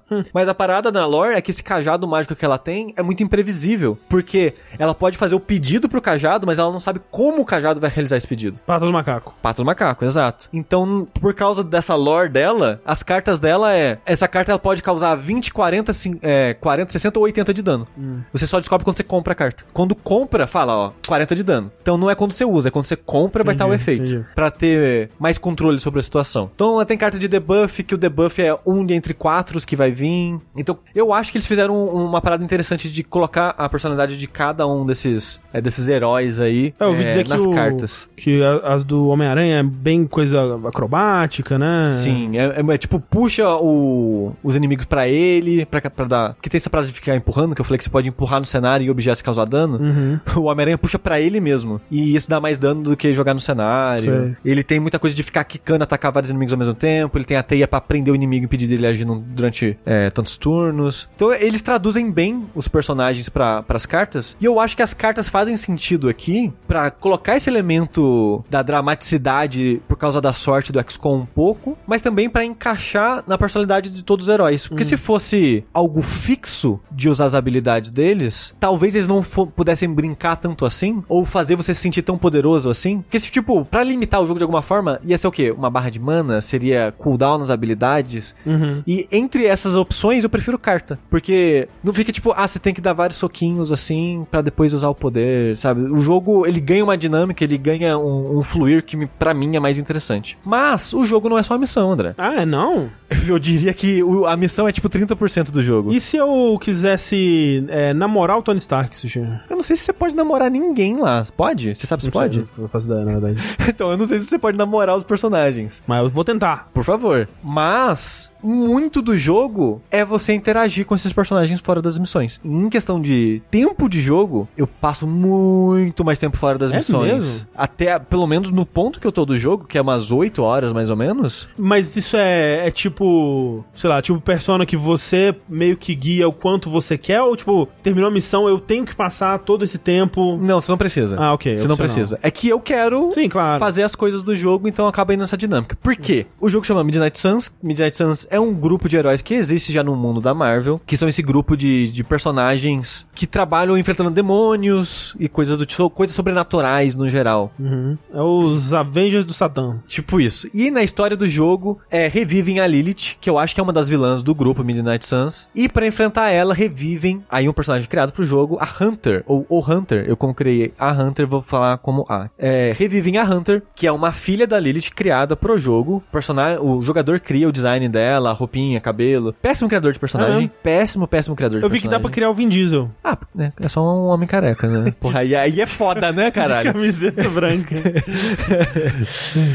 Diga-se passagem, eu acho visualmente o jogo muito feio. É, ele é, né? Ele, é meio sem gracinha. Eu acho que não é nem o lance dele ser feio tecnicamente, que ele também é um pouco, né? Mas eu acho que é mais aceitável porque, né, é um jogo que, pelo menos no combate dele, você tá vendo mais a distância, sei lá. Mas acho que é mais artístico, ele é meio sem graça, né? Sim, tipo, ele- o design dos Eu- personagens é meio sem graça. Eu não gosto do design dos personagens. Tipo, o Homem de Ferro e o Doutor Estranho são os dois primeiros que você vê. Antes Uhum. de reviverem a Hunter, o tutorial você joga com os dois. Eu acho muito bizarro o design deles, que os dois são muito magros. Muito, muito, muito magros. Hum. Caraca. É bizarramente magro quanto os dois são. Então tá o Homem de Ferro dando uma armadura e a armadura é mais fina do que eu. Caraca. Tipo, é muito bizarro a estética dos dois, assim. Os personagens no geral eu acho bem sem graça a interpretação, a roupa que eles dão, né? O design no geral que eles dão. O que é muito bizarro, porque eles vendem roupinha por dinheiro de verdade. Todo herói tem mais uma ou mais roupinhas pra comprar com dinheiro de verdade. E é feio também. Tem então, o- tipo, é um ótimo jogo pra você não gastar dinheiro comprando roupinha. Você tem o Hulk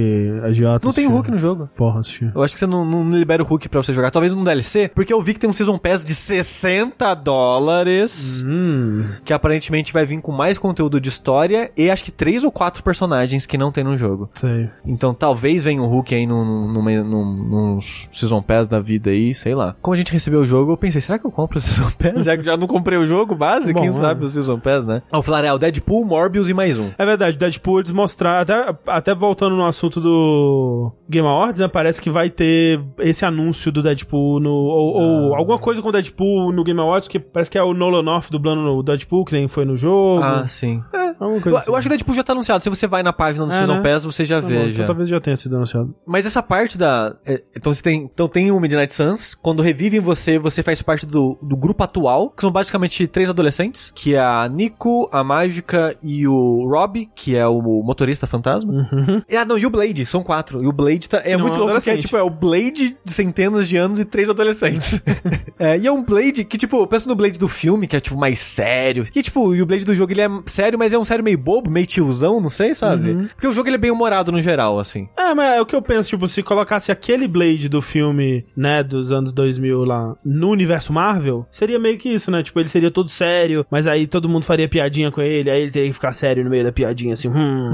E, e um- uma das paradas do. pra dar mais carisma pro Blade é que a Capitã Marvel, é, assim, ao longo do jogo, todo, todos os personagens vão morar na, na base do Midnight Suns, que é tipo uma catedral, assim, um, um castelo antigo, uma coisa assim. A Capitã Marvel agora tá morando lá. E ele tem uma, uma paixonetezinha pela Capitã Marvel. ouvi dizer, ouvi Então dizer. você vê, muitos dos diálogos dele, ele. Nossa, né, a Capitã Marvel ela é muito talentosa, né? Ela, ela é uma adição incrível pro nosso grupo e não sei lá o quê. Aí toda vez ele fica falando assim, até apareceu a opção, tipo, você tá apaixonado na Capitã Marvel? Você perde pontos de amizade com ele. Ele fica puto de você sugerir algo do tipo. Ma- Mas é, mas é bonitinho, assim, o jeito que os dois coisam. Mas. Então, então, peraí, então é, é, você é o wingman, é, você é o cupido desses, de todo mundo se pegando, mas você não pega ninguém, é isso? Assim, por enquanto ninguém pegou ninguém. Entendi. De novo, eu tô muito. Assim, eu joguei de, acho que 8 ou 10 horas do jogo, algo do tipo, mas eu sinto que eu não joguei nada. Eu acho que eu fiz tipo 4 ou 5 missões da história. Sei. Só até agora. E eu devo ter feito umas 6, 7 missões gerais. O resto foi explorando a área do Midnight Suns, que é, um, é importante dizer que tem exploração nesse jogo, Hum,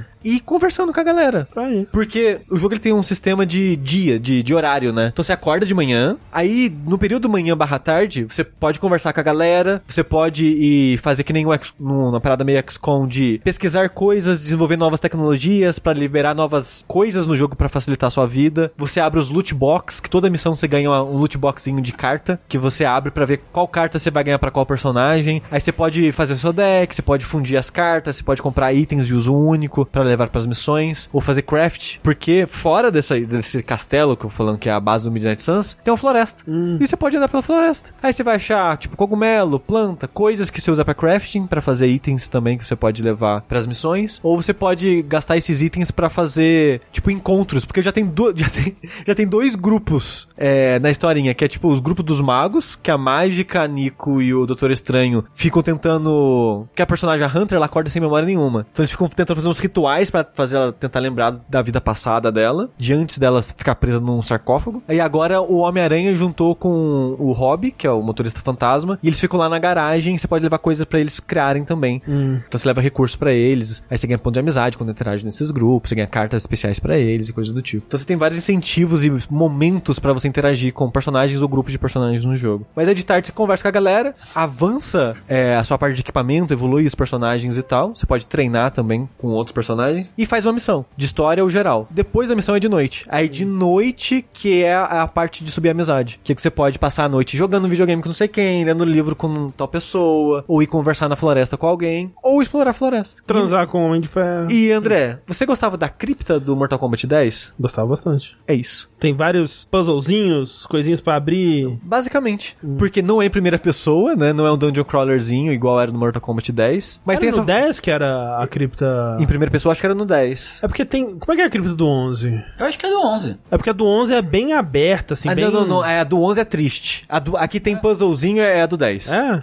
É, a do 11 é tudo com mais recursozinho, com o que É, você pega difícil, jogando o é, jogo e tal. Mas não lembro, algum desses Mortal Kombat recente tinha essa parada meio dungeon crawler de você Sim. explorar em primeira pessoa, pegar item e usar Aham. item pra avançar. A floresta aqui, eventualmente, você vai andar, aí você vai ver que tem um monte de porta fechada, um monte de baú trancado, aí você vai ficar, o que que eu faço com essas porra? Aí, eventualmente você vai descobrir que tem uma parada meio Metroidvania de você vai entrar numa porta, vai ter um desafio, se você passar o desafio, você ganha a habilidade de abrir algumas portas específicas. Hum. Aí você abre mais um pedaço da floresta. Conforme você vai avançando nessa floresta, você vai achar um monte de documento pra descobrir a história da Wanda, que ela era do Midnight Suns. Quando a história começa, ela já não é mais. Então você vai achando diários dela, de coisas que aconteceu com ela, de por que, que ela saiu do grupo. É, você vai achando diário da Hunter de antes dela. sarcófago. do- de- é, porque ela ficou no sarcófago por 300 anos. Socorro. Então você acha meio que páginas do diário dela de 1700, você acha e a base fica em Salem. Então você vai achando coisas das bruxas, de caçar das bruxas, então você vai descobrindo sobre a lore do jogo conforme você explora a floresta. Não, é que você chamou a personagem de Wanda, mas é quarta, tá, Sushi? Desculpa. Ah, só tá. corrigindo. Desculpa, desculpa. E conforme você vai avançando mais a exploração, você vai ganhando mais habilidades pra liberar mais coisas. Conforme você vai andando, você vai vendo, "Hum, tem umas runas aqui que eu não sei o que faz. Hum, tem umas paredes rachadas aqui que eu não sei quebrar. Então você vai explorando esse lugar pra conseguir essas habilidades pra poder explorar mais vezes esse lugar, totalmente opcional. A floresta é 100% opcional. É Cara, acho legal. Porque, tipo, a- o lance da cripta do Mortal Kombat eu gosto muito conceitualmente. O foda é que, que nem no 11, é muito mal balanceado, eu acho, né? Muito grinding. É, e nesse jogo, você avança a floresta pra conseguir esses recursos pra fazer craft de item, conseguir mais lore e pra abrir esses baús que eu comentei, que é explorando você vai conseguir as chaves pra esses baús e vai liberar novos baús. O que que tem nesse baú? Roupinha. Bom, Então, tipo, é coisa cosmética. Vai ter, tipo, tiara da,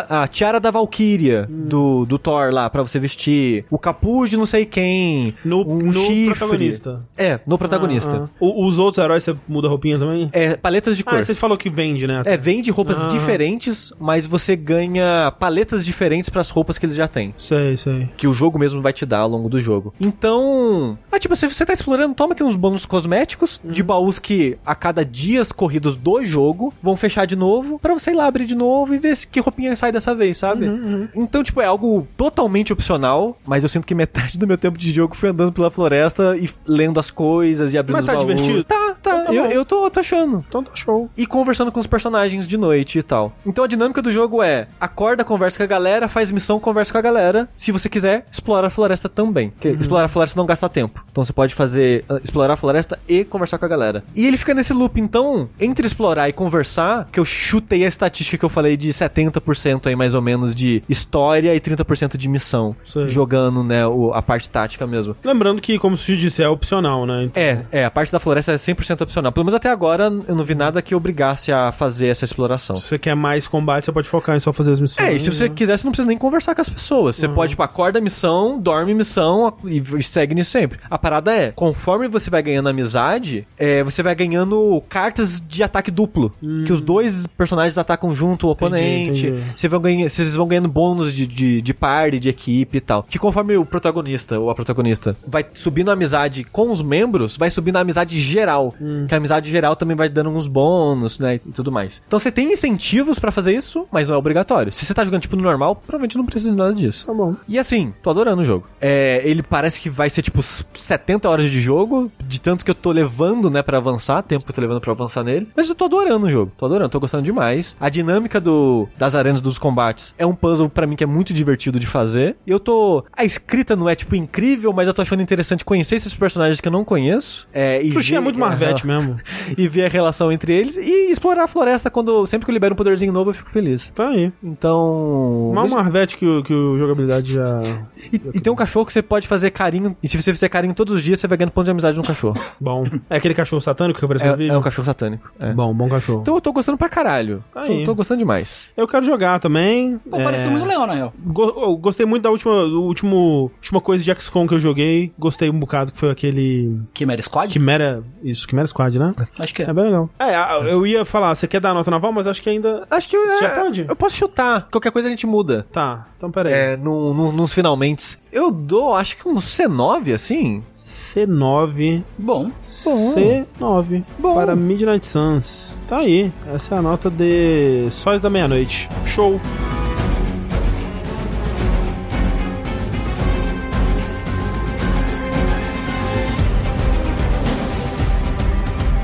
Vamos então para nossas perguntinhas dos ouvintes. Para você que tem uma perguntinha sobre o mundo dos videogames, videogames no geral, qualquer pergunta relacionada a, a joguinhos, você pode mandar para vértice.jogabilidade.de ou adicionar a gente lá no Telegram. Adicionar arroba jogabilidade no Telegram e mandar pra gente uma sua perguntinha. E você vai poder soar mais ou menos assim como o Bruno que diz: Quais são aquelas coisas que vocês amam sempre que os jogos fazem, seja em questão de mecânica, narrativa ou até mesmo gráficos? Já vou citar três exemplos que vocês com certeza dirão pra deixar mais difícil: Parry, inimigo que não dá dano quando encosta, marcador manual no mapa. Porra, aí tirou todas as coisas que eu gosto dos videogames realmente. Ó, mas são três coisas que eu valorizo muito. Pulo duplo. Pulo duplo é bom. Pulo duplo é bom. Um bom pulo duplo, né? Porque não é qualquer pulo duplo também. O pulo duplo ele tem uma, uma certa física ali, ele tem uma fisicalidade, ele tem, tem aquele pulo duplo que é bom, que é tipo quando você consegue chegar no final do arco do outro pulo, aí você dá o pulo extra, e você sente o peso daquele pulo, você alcança novos lugares. E é, assim, o pulo duplo ele é melhor quando ele não é algo que inicia, né? Você tem que viver a vida de pulo único, e aí você vai apreciar depois o pulo duplo. Eu, eu gosto de exploração em jogos e segredos. Né? Exploração com segredos. Uhum. Eu gosto muito quando tem. Muito. Bem É. feito, principalmente. né? É uma coisa que é legal, tipo, mecânicas secretas. Coisas que você pode já fazer desde o começo do jogo. Mas você não sabia. Você não sabia, tipo, é, é só maneiras é, diferentes e criativas de usar habilidades que você já tem, mas em contextos que você não imagina inicialmente, e especialmente quando o jogo consegue te ensinar isso de uma forma natural e que, que você meio que tem um momento eureka ali de, de descobrir aquilo. Não sei agora. que pode ser? Eu gosto de gráfico bonito também, tem Desculpa, porra, tá aí, né? Tá aí. Mas, Ah, eu não, eu gosto de feio.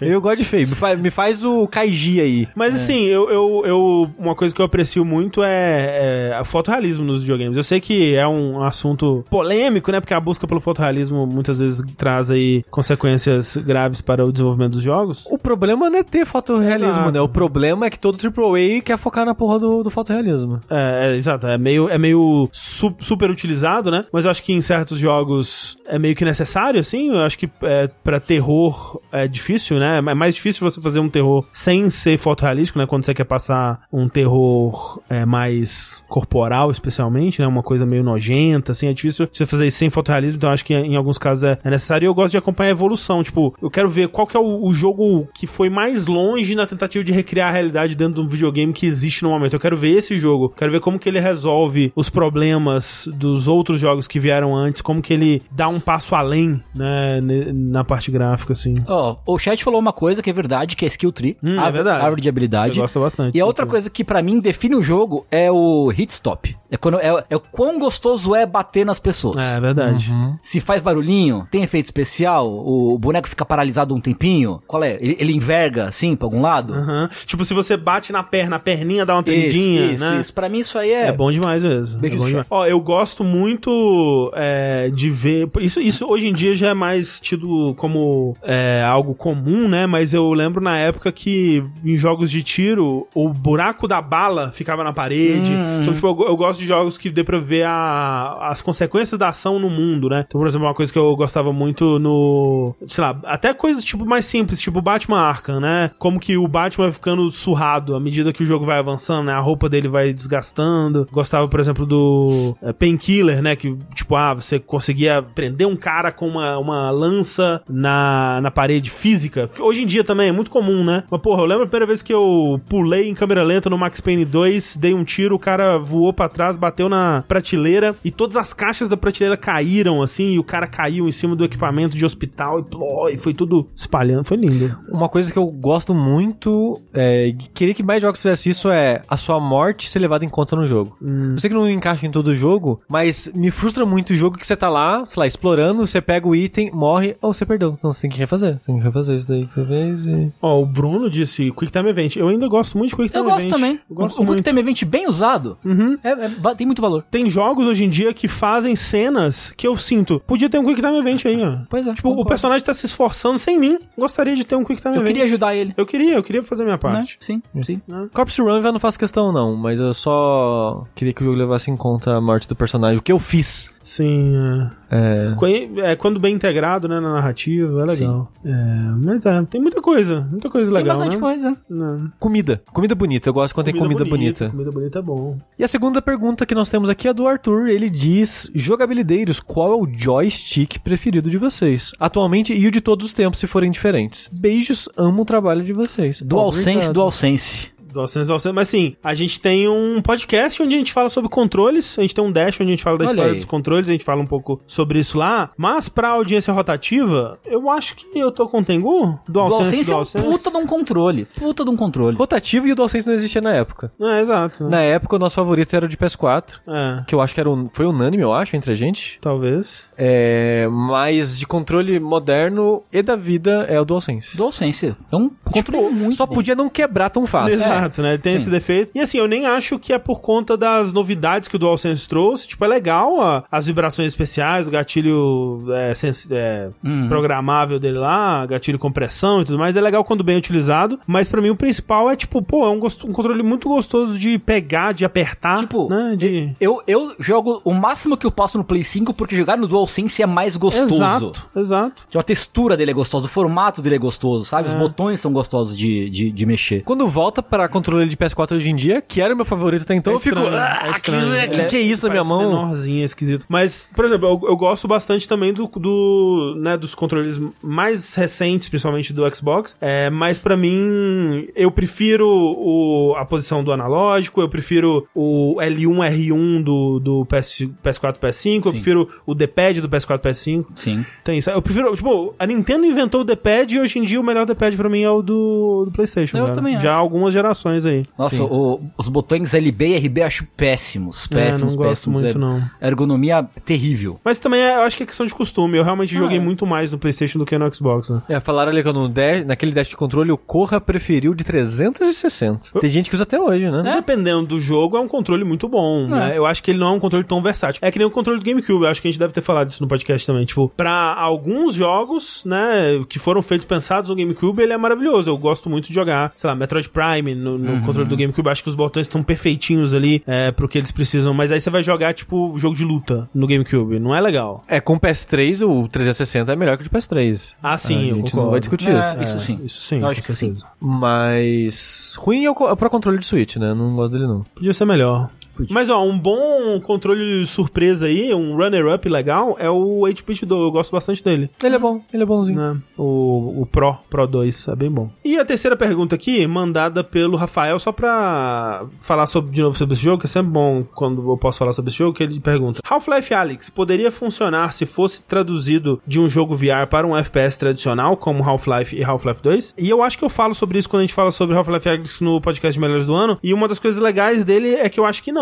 Tipo, eu acho que depende do que você procura no jogo, né? Se você quer acompanhar a história da Alex, passando por esses cenários, enfrentando esses inimigos e os desafios que ela enfrenta até né, no começo do jogo até o fim da história, você consegue transformar isso numa experiência de Half-Life tradicional, FPS e tudo mais. Mas seria um jogo muito diferente do Half-Life Alyx. Não, o Alyx não é desse ano, Não, não. ano passado. Acho que é, não, é de uns dois anos Retrasado? É atrás. de 2020, eu É, acho. Eu acho que sim. Mas ele é um excelente exemplo do que você pode fazer com um jogo em VR que você não pode fazer num, num jogo de primeira pessoa tradicional, né? Que é algo que até demorou pra começar a, a existir de fato, né? No mundo dos jogos de VR. Então, por exemplo, uma- um momento que eu acho que é muito marcante é você tá sendo perseguido por um monstro que ele não enxerga, mas ele te ouve muito bem. E aí você precisa girar uma manivela pra abrir uma, uma porta e você tem que ficar atento, né? Pra, pra ver onde esse monstro tá. Então você tá com uma mão, vamos dizer, com a sua mão esquerda, você tá girando a manivela. Enquanto isso, você tá olhando em volta pra ver onde o monstro tá. E com a sua outra mão, por exemplo, você pode pegar garrafas, pegar objetos no cenário, né? Que ele tem meio que uma Gravity Gun manual, assim, que você pode puxar. Você tá. Então, tipo, essas, essa quantidade de ações que é- são super naturais quando tá se tratando do corpo humano, né? De tipo, eu tô usando minha mão aqui, com a minha outra mão eu tô fazendo outra coisa, olhando pra outro lugar. Você não precisa estar olhando pra sua mão pra ver o que você tá fazendo, apertar, segurar no botão e tudo mais. Então, tipo, é, são coisas que num controle seriam, tipo, você teria que estar segurando 18 botões e mexendo dois analógicos. E quando você tá fazendo com as suas mãos e com a sua cabeça, é super natural. Tipo, é muito intuitivo. Então, eu não acho que daria pra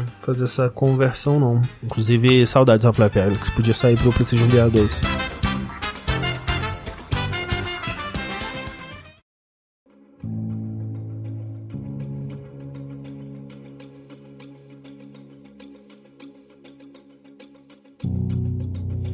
Então hoje a gente não tem um segundo bloco de notícias.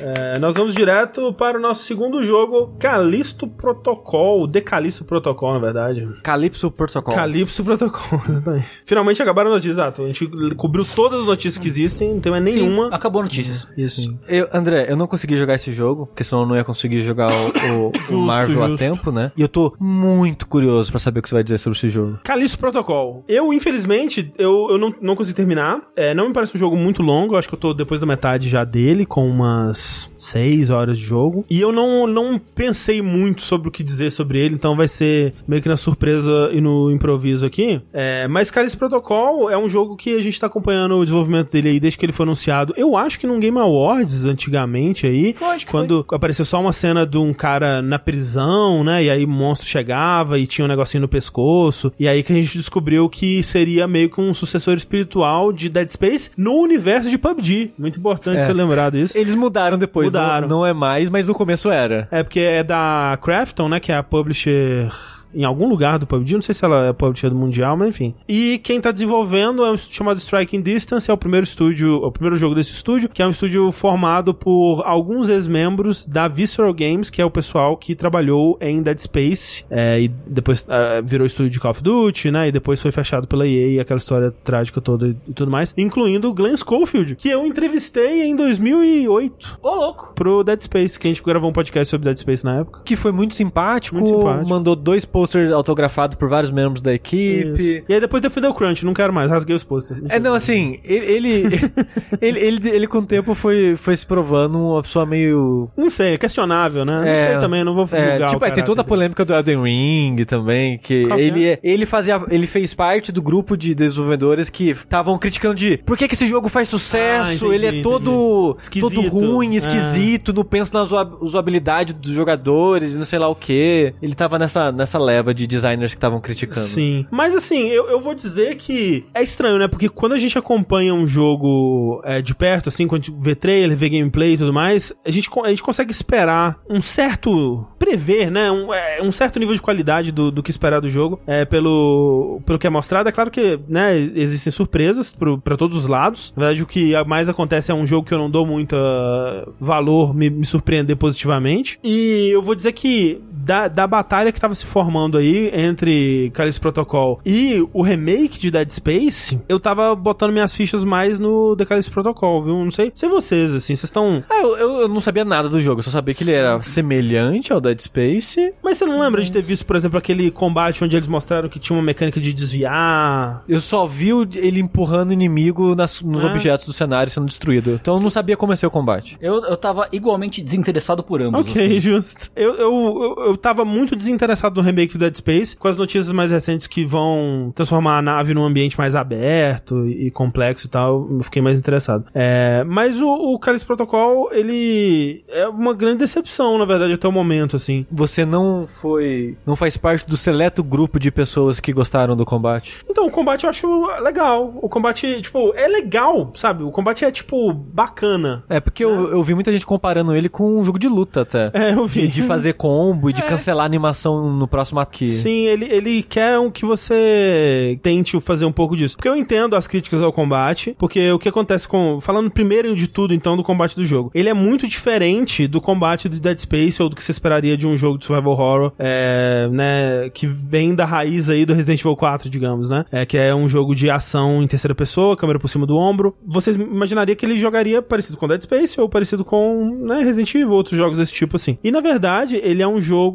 muito mais focado em combate corpo a corpo, né? Combate melee. Se você tem armas é, e depois de um certo tempo a munição ela deixa de ser um, um, um, bem tão precioso assim, que até você consegue comprar nas maquininhas e tal. Então você geralmente tem munição suficiente. Especialmente depois que você começa a liberar mais armas, né? Você tem munição suficiente para usar sempre que você precisa. Mas você tem também um, é, um bastão eletrificado, né? Um, um tipo, uma peixeira futurista. Uma peixeira futurista. Na verdade, não é uma peixeira porque não tem lâmina. Não tem né? lâmina, né? É, é tipo um, um, taserzinho, aqueles bastão de taser. Né? É, tipo um cacetete elétrico, basicamente. Tem esse, esse cacetete elétrico que é infinito, né? E, e o jogo quer que você, pelo menos, comece boa parte dos combates usando o corpo a corpo, né? Então, é, é, é bem curioso porque quando você chega na, na proximidade de um inimigo, os controles mudam, né? Automaticamente, assim, fica uma coisa meio você você se circulando, assim, né? Um, o, o personagem fica mais lento e aí o que você consegue fazer com o D-pad muda, porque se você segurar para trás, você vai ativar uma defesa, caso o inimigo te ataque, você vai defender, e o que é útil para projéteis também. E aí entra a mecânica de dodge, né? A mecânica de desviar, que é muito importante, é uma das coisas mais importantes do combate do jogo, e é um tanto quanto não ortodoxa, assim, né? Tipo, eu, eu, eu vi, eu ouvi alguns podcasts é, de pessoas que jogaram o jogo e tal, 100% delas ou entenderam errado, ou eu, esperava que fosse outra coisa, ou ficaram, por que que isso foi feito assim? E realmente é uma forma de fazer a, a desviada nos videogames que eu nunca vi sendo feita antes, e de uma forma que eu não consigo entender muito bem porque foi feita assim. Mas o que é de estranho nela? O input? Então, é uma mecânica de desviar que lembra, especialmente se você vê ela funcionando na tela, lembra uma coisa meio punch-out, né? O inimigo ele vai fazer um ataque, você vai se desviar para um lado ou para o outro para se desviar desse ataque, né? E aí, para fazer essa desviada, você aperta ou para direita ou para esquerda no D-pad. Tipo, é como se fosse não é analógico, é, é D-pad. Não, desculpa. Você aperta pra, você aperta para esquerda ou para direita no analógico. Que susto. É. você aperta para esquerda ou para direita no analógico e o personagem vai desviar quando o ataque vier, né? É, só que a, o grande lance é esse, é que primeiro, não existe timing, então não é tipo o, o inimigo tá vindo quando o ataque dele for rolar, você aperta para desviar. Como é todo jogo desse tipo, né? Tanto com parry quanto para desviar, tipo, tem uma, uma, uma, questão de time. Você precisa, se você desviar antes demais, você vai tomar o golpe quando você tá concluindo a animação. Se você desviar muito cedo, né? Então você tem que encontrar aquela janela ideal ali para fazer o desvio. Nesse jogo, não. Basta você estar segurando o analógico para a direção de desviar. Não importa o time. Você pode ficar a luta inteira segurando o analógico para um lado, quando o inimigo for atacar, você vai desviar automaticamente. Que esquisito. A outra coisa que é muito doida, que não faz sentido, é não importa para qual direção. Não é tipo, você pensa, ah, o inimigo ele vai atacar pra direita, eu vou desviar pra esquerda. O inimigo vai atacar pra esquerda, vou desviar pra direita. Não importa. É qualquer direção que você estiver segurando, você vai desviar automaticamente do ataque. A única coisa é, você nunca pode desviar de dois ataques pra mesma direção. Então, tipo... Grande bosta, então. Se o inimigo é. veio, deu o primeiro ataque, você desviou pra direita, o próximo você tem que desviar pra esquerda. O próximo você tem que desviar pra direita. O próximo pra esquerda. Você tem que ficar mudando a direção. É só isso. É a única complexidade do, do, do, do da desviada do combate é essa. Dependendo da quantidade de inimigos, é uma complicação complicada. É, o lance é, esse combate, ele funciona e ele é bem simples até, é quando você tá enfrentando um, um inimigo. Quando você tá enfrentando mais de um, o jogo simplesmente não foi feito pensado nisso. é, é, o que eu tava pensando, porque se, se o esquema de controle muda quando você tá perto de um inimigo, deve ser um inferno quando tem vários na é, tela. porque você não consegue controlar em quem você vai mirar, uhum. exatamente, não tem um sistema de, de travar a mira ou de, de travar no inimigo. Então, peraí, peraí, eu tinha entendido errado. É, é essa parada de, de ativar a esquiva e do controle diferente, não é quando você mira, é quando tem bicho perto. Isso, quando você chega na proximidade de um inimigo. Automático. Automático. 100% das vezes. 100% das vezes. não Até é um botão. Não, até é difícil de, tipo, eu não quero enfrentar esse inimigo, eu quero ter um inimigo atrás de mim, eu quero virar a câmera. Você tem que meio que lentamente circular o inimigo que você tá en- en- engajado com pra, pra que a câmera consiga cobrir os dois inimigos. Porque o inimigo que tá atrás de você, ele vai te atacar. Por ele estar atrás de você, você não vai conseguir desviar. Porque você tá en- engajado com o inimigo que tá na sua frente. A sua esquiva só funciona com quem você tá mirando? Sim. Parece um pesadelo. Nossa! E ele gosta, ele gosta de colocar momentos de combate com vários inimigos, assim, ele gosta bastante. É, chega um, um- né, à medida que você vai jogando, você vai entendendo que, ok, eu não posso deixar que ele faça isso. Tipo, se eu vejo um inimigo, eu vou tentar até atrair ele pra perto de mim, pra tentar enfrentar ele sozinho, porque eu não sei se ele vai mandar mais inimigos ou se vai vir um inimigo por trás. Ele gosta bastante de fazer isso. É bem ruim quando é vários inimigos juntos. Eu tava achando interessante até descobrir, eh, entender essa parte, porque pra mim, do que você tava falando era, ah, quando você mira, você entra nesse modo alternativo que em vez de você andar, você esquiva, enquanto com o outro analógico você vai mirar. Não, é automático. E, e a sua esquiva funciona pra todos os inimigos do cenário, e não só pra quem você tá apontando a arma. Então, é que você não aponta a arma, não, não, né? sim, sim. É, antes, antes de eu entender, Sim, sim. sabe? É, tipo, você. Se você ah, pode segurar o gatilho, né? O L2 ali, o gatilho da direita, da- o gatilho da esquerda, e aí ele aponta a arma e aí você consegue mirar no inimigo. Mas como eu disse, a arma é menos incentivada do que o melee durante boa parte do jogo, principalmente. Então, tem isso. Tipo, eu acho que o- contra um inimigo, o combate ele é inconsequente, ele é irrelevante, digamos assim. Não tem nenhuma tensão, não tem basicamente nenhum desafio. E quando tem vários inimigos, quando tem mais de um, é, dois, três inimigos, é meio que um inferno, assim, porque vai ficar um filho da puta lá de longe cuspindo coisa em você. Aí tem um aqui na sua frente que tá te batendo, um do do que chegou aqui do lado que vai te dar uma porrada. Você é bastante frágil, especialmente no começo do, do jogo. E, né, com- cometer um erro no combate, acho que por ser tão simples de desviar, é bem punitivo, né, de, de, de você se recuperar depois. E a cura do jogo, ela demora 18 anos pra ser ativada, então, se, tipo, você tem que estar num lugar é, calmo, né, sem inimigos por perto pra conseguir usar a cura. Pra trocar de arma também é demorado pra caramba, se você precisa... É porque é, é tipo Vanquish, assim, que você co-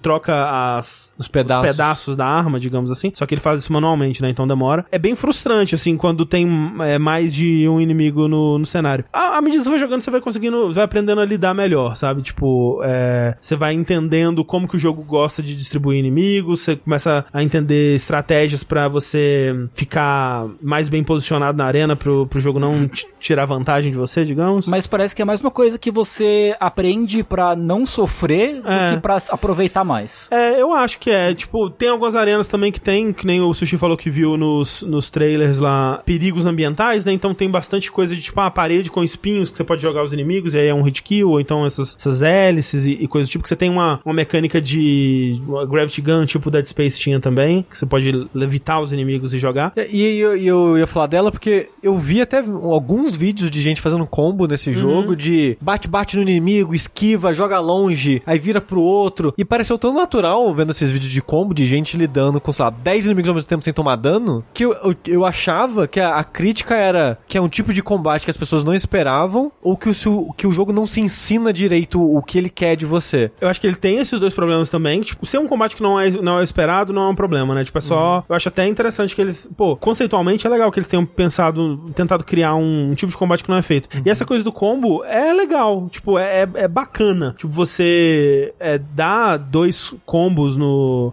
dá, tipo, dois, três ataques no inimigo. E aí aparece uma retícula em algum membro do, do corpo dele. Que quando essa retícula aparece, se você mirar, ele meio que mira automático e você consegue dar um tiro certeiro, né? Você consegue dar um tiro de mira automática no membro do inimigo e, dependendo, você desmembra o inimigo. Então, tipo, ah, legal, tem uma mecânica de desmembrar tipo Dead Space. Só que até isso é bem simplificado, porque a única coisa que muda, mesmo se você, tipo, arranca a cabeça do inimigo, se arranca o braço, é que agora, em vez de dar dois ataques, ele vai dar um só. Então, tipo, é uma coisa mais simplificada, mas essa coisa de dar o combo é divertido, mas talvez seja útil no sentido de, quando tem muitos inimigos, é mais interessante que você lide com cada um de uma forma mais rápida, para que o antes que o outro possa chegar e te dar uma porrada. E aí, nesse sentido, usar os combos e fazer aquela, aquela dança, né, que, que os vídeos mostraram, que é dar duas porradas, dar um tiro, o tiro vai deixar o inimigo meio 11 você já pode dar mais porrada, e aí Ou talvez... manda longe com o poderzinho. Mandar longe, que à à medida que você vai evoluindo, esse poder de arremessar o inimigo começa a causar dano também. Então, isso, né, ajuda nesses momentos, assim. Mas também não é uma coisa que tem uma profundidade muito grande, assim. É, você tem basicamente três ataques, né? Você tem o, a porrada, você tem o tiro, você tem o segurar. Aí você meio que combina elas ali, mas não. É, não, não diria que é algo necessário. Eu não diria também que é algo que o jogo. Sei lá, não sei se ele esperava isso. Eu não sei. Tipo, acho que ele queria que você combinasse essas habilidades, sim. Mas não que você jogasse aquilo como um jogo de luta, talvez. Mas assim, é, o combate, apesar desses problemas, talvez seja a parte do jogo que eu mais tô gostando. Nossa. Eu ia, eu ia até perguntar, tipo, a, a- a progressão do jogo, a parte de terror, exploração, se era interessante. É, então, ele. O, o Callisto Protocol, é, ele é né, um- esse jogo de terror que conta a história do Callisto Protocolo. Não sei como é que é o nome do personagem, É. Jacob, não é? Jacob, isso mesmo, exatamente. Do, do- desse Jacob, que é um transportador, ele transporta cargas espaciais, ele tá indo transportar a carga e acontece uma invasão no- na nave dele por um grupo de, de terroristas, supostamente, e aí faz a nave dele cair nesse planeta, nessa lua de, de Júpiter, se não me engano, que tem uma, é, uma, uma prisão lá e quando você é resgatado pra, pela, pelas forças dessa prisão, da, da queda da sua nave, eles te prendem e não dizem porquê, né? E aí você é preso e imediatamente as coisas na prisão começam a dar ruim, talvez relacionado ao, ao que o grupo terrorista estava fazendo. A prisão começa a ser tomada por essas criaturas que são uns, umas pessoas peladas que te dão um soco, assim, basicamente. Pro- Assim como toda pessoa pelada. Elas têm um probleminha de pele, né? Podia passar um hidratante ali, talvez, mas é basicamente a pessoa pelada da soco. E eu acho que é um jogo que ele tem, pelo menos até onde eu joguei, né? Ele tem bem pouco interesse na história que ele tá contando. Ela serve mais como um, um- um plano de fundo. É, tem muitas vezes que eu já citei é, jogos que a cutscene ela só serve pra avançar a, a próxima missão, né? Ela só serve pra te dar o contexto da próxima missão. O que é curioso que esse jogo tem um podcast de história. É, ele tem lore, né? Ele tem, ele, existe uma lore por detrás dele ali. É, E eu ouvi dizer que a melhor coisa do jogo é o podcast, por sinal. Ah, não. É, eu, eu fiquei sabendo desse podcast, mas eu não. E tem, tipo, audiologs que você encontra, mas a história, momento a momento, que tá acontecendo ali, tipo, o Jacob em si, ele quase não é um personagem. Tipo, ele, ele é bem desinteressante, você não sabe muito sobre ele, sobre o que que ele quer, se ele tem algo pra viver, se ele sobreviver a isso. Eu tive, eu tava vendo algumas pessoas jogando em streaming esse jogo, e eu tive uma primeira impressão muito ruim. Depois você me disse se essa impressão até agora é acertada. Porque assim, é, tá dando pra ver no vídeo, quem tá assistindo aqui ao vivo tá vendo no vídeo que ele tá usando o uniforme, né, de uhum, de presidiário, presidiário, aham. certo? E aí atrás tá escrito BIP, Bip. Que é, quase não é pra ser RIP, né? Quase não é um Ah. Rest in Peace assim. Rip. Nas costas dele? Não tinha pensado É nisso. tipo, olha só, quanta sutileza. é uma sutileza que me fascina. É que é, a- é a Black Iron Prison, né? É, é. Mas é, mas é totalmente pra ser um sinal de que ele ou já morreu, ou que ele tá, já tá morto, ou algo do gênero, sabe? Talvez, talvez. É, e eu, hum, eu falei, se, se isso for em- qualquer indicativo da, Da sutileza. da, da, da, da qualidade da história do jogo, eu É. acho que eu, não é um motivo pra se jogar ele. É, então, porque é bem assim, sabe? Tipo, momento de, de, de. Você joga, joga, joga, aí uma cutscene que vai ser tipo: Ok, você conseguiu chegar onde eu pedi pra você chegar, agora vamos para esse outro lugar aqui, hein? Nos encontramos do outro lado. E aos pouquinhos a história vai se revelando um pouco mais e eu, né, guardo a possibilidade aí de que a história fique interessante até o final do jogo. Como eu disse, eu não zerei. Mas até agora as cutscenes elas servem basicamente pra te contextualizar o que você tá fazendo, né? Eu, eu- não é um jogo interessado em explorar a relação entre os personagens, em contar né, sobre a vida desses personagens, a- é, sobre qualquer drama além do temos que fugir dessa prisão, esse lugar é horrível. E essa falta de, de humanidade, ela se estende também à relação do jogo com, com os inimigos, e que eu acho que é um ponto importante pra se dizer sobre o jogo de terror, que é um jogo de terror que não me dá absolutamente nenhum medo. E isso estamos falando de mim, sabe? Que tem bastante medo na maioria dos jogos de terror. E ele tem jump scares, né? E eu acho que talvez o maior jump scare de todos é quando você. E ele faz isso mais de uma vez. Quando você tá andando por uma sala escura e ele liga o, o, o holograma do, do, do chefe da prisão fazendo um discurso assim, acende uma luz no meio da sala do nada. Esse caralho, medo. É ma- muito mais do que os, os, os monstros. Porque os monstros em si, eles são muito desinteressantes, sabe? Tipo, eles são essas, essas criaturas humanoides meio que sem roupa, com a pele meio é, estragada, assim, né? Meio cheio de, de bolhas e, e coisas nojentas na pele, assim. E eles correm gritando pra você e, e vão te, te bater. Não tem, por exemplo, como no, no, no Dead Space, uma coisa desconfortável sobre a fisicalidade dele, sobre a, a distorção do humano que antes era, sabe? Não tem também, tipo, no, no Resident Evil, que é tipo, ah, um zumbi. Porque como que a gente faz um zumbi no 2 Remake, né? Como que a gente faz um zumbi ser assustador de novo? Pra ó, te mostrar o que o zumbi pode fazer com o ser humano. A gente vai transformar o zumbi num ser que é misterioso, né? Uhum. Você não sabe quando ele tá morto, quando ele vai morrer, se ele é capaz de morrer, né? Você mata, ele continua levantando. Isso te dá um desconforto. E os monstros aqui, tipo, o Jacob encontra, tipo, o primeiro, que porra é essa? E senta ali a porrada no bicho. E é isso, sabe? Tipo, o Jacob, ele não tem um momento de tipo, meu Deus, essas criaturas são horríveis. Não, tipo, ele não tá nem aí, cara. Ele não liga para nada. Ele sai descendo o cacete nos bichos. E você se sente muito capaz, né? É uma coisa de jogo de survival horror que é, essa dualidade é difícil de, de encontrar um equilíbrio, né? Tipo, da, da capacidade do, do, do, personagem versus os monstros que ele tá enfrentando. Tipo, o Jacob, ele não parece afetado pela situação que ele tá. Tipo, parece que é mais um dia de trabalho para ele, assim, no geral. E isso tira muito de qualquer tensão tensão que o jogo possa ter, até porque ele não tem preocupação também em construir tensão, ele usa bastante de jump scare no sentido de que ah, você tá andando, aí pula um inimigo. Mas é tanto jump scare e a única coisa que ele consegue fazer é que chega um tempo que, tipo, ah, ok, eu vou correr por esse ambiente e alguma coisa vai gritar na minha cara e eu vou dar um, um soco nela. E não tem assim, sabe? É, é tipo, ah, ok, foi, foi desagradável é, esse barulho alto que surgiu subitamente na minha orelha. Mas não tava com medo, né? Não sentia tensão, não, não, não sentia terror nessa situação. E, além de tudo isso, é um jogo com uma progressão muito desinteressante também, porque Dead Space, ou até Resident Evil 4, né? Que é a base desse, desse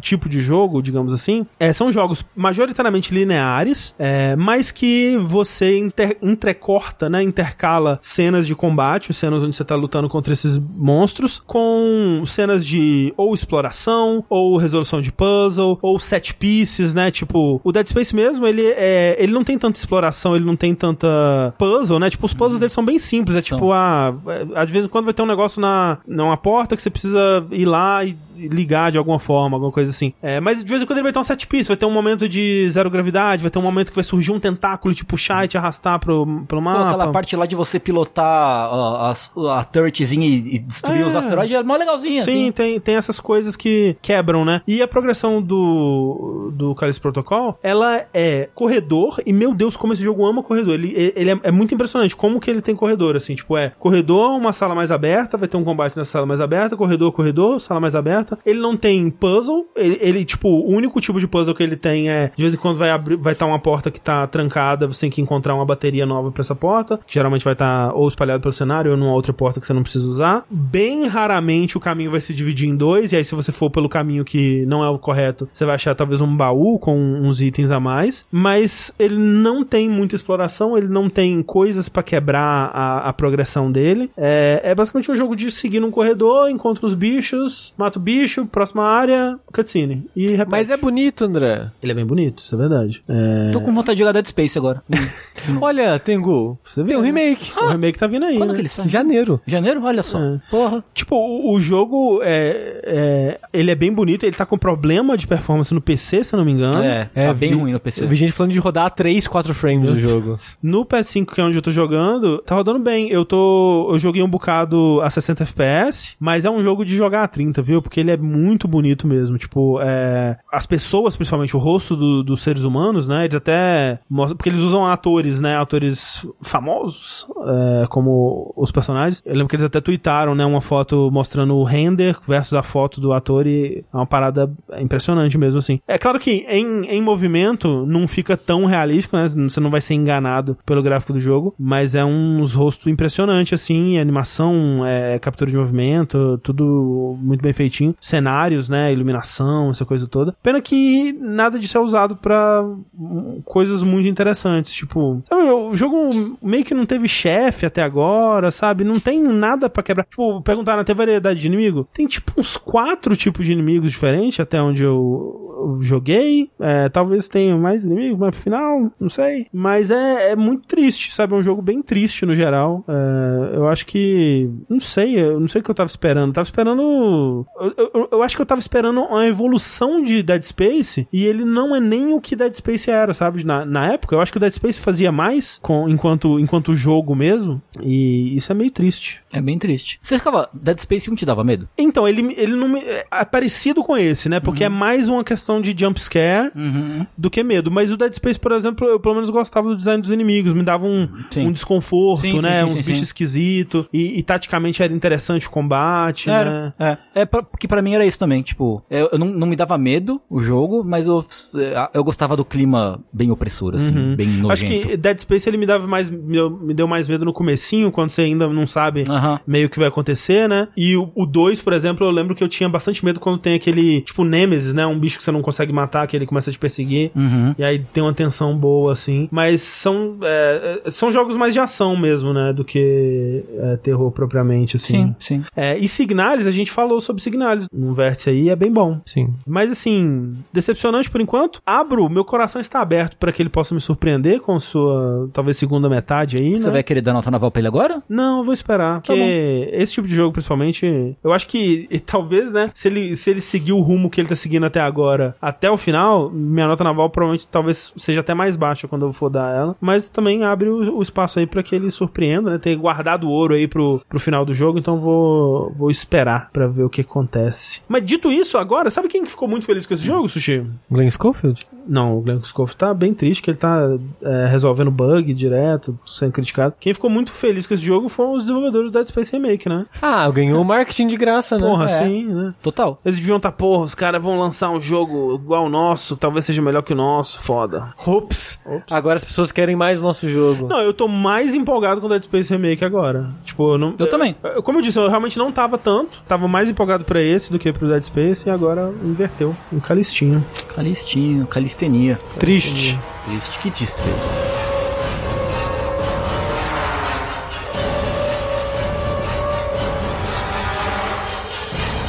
Esses então foram os nossos jogos da noite, mas temos um finalmente um momento final aqui com o nosso Tengu, né? Porque o Sushi trouxe um jogo, eu trouxe um jogo e o Tengu vai trazer não um jogo, mas um Uma experiência. uma experiência de vida, Aham. né? Um momento. Vou abrir meu coração aqui pra vocês.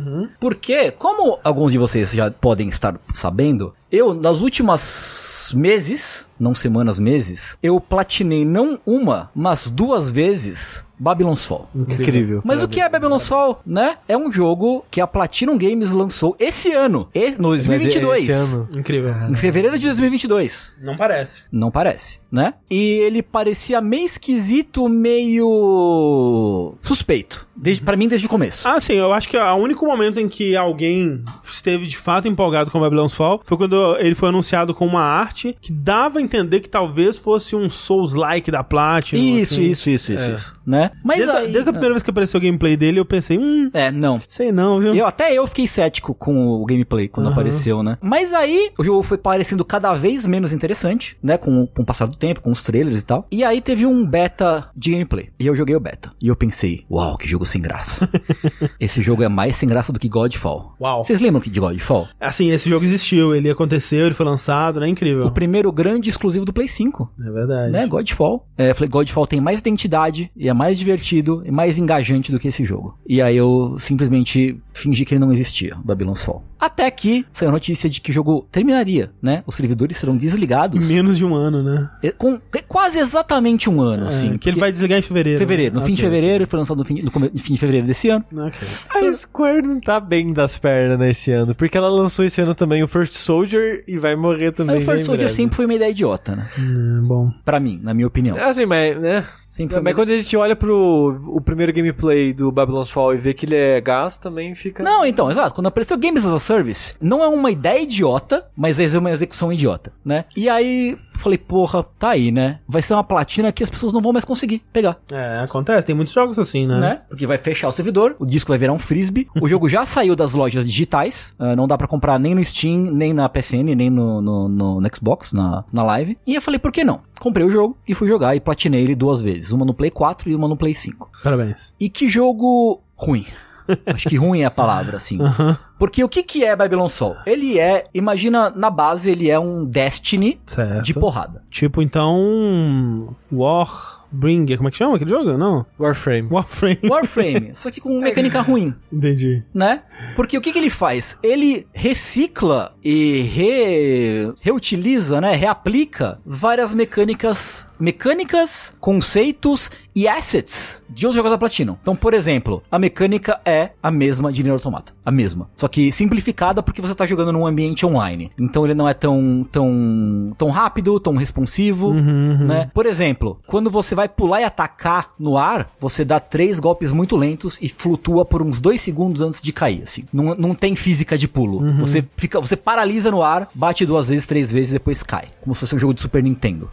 ou algo, ou de Play 1, sei lá, do começo do Play 1, que não, de, de, de devs que não sabiam fazer engine de física. Ou não, não sei lá, não sabiam, não tinham dinheiro pra comprar um, um middleware de física. Visualmente também Nier Automata tem muitas coisas de Nier, né? Tem asset de Nier, ah, das armas, o jeito que elas ficam penduradas em você, os poderzinhos do Nier também são reutilizados. E é um jogo que você pode ir até com quatro pessoas em missões, um estilo meio Monster Hunter, você tem uma base, né? Tem uma base que você aplica pra fazer missões. E você pode ir até com quatro pessoas completar essa missão. As missões são todas excessivamente copy-cola. Copy-cola. Tem meia dúzia de tipos de inimigo. Isso incluindo os chefes, tá?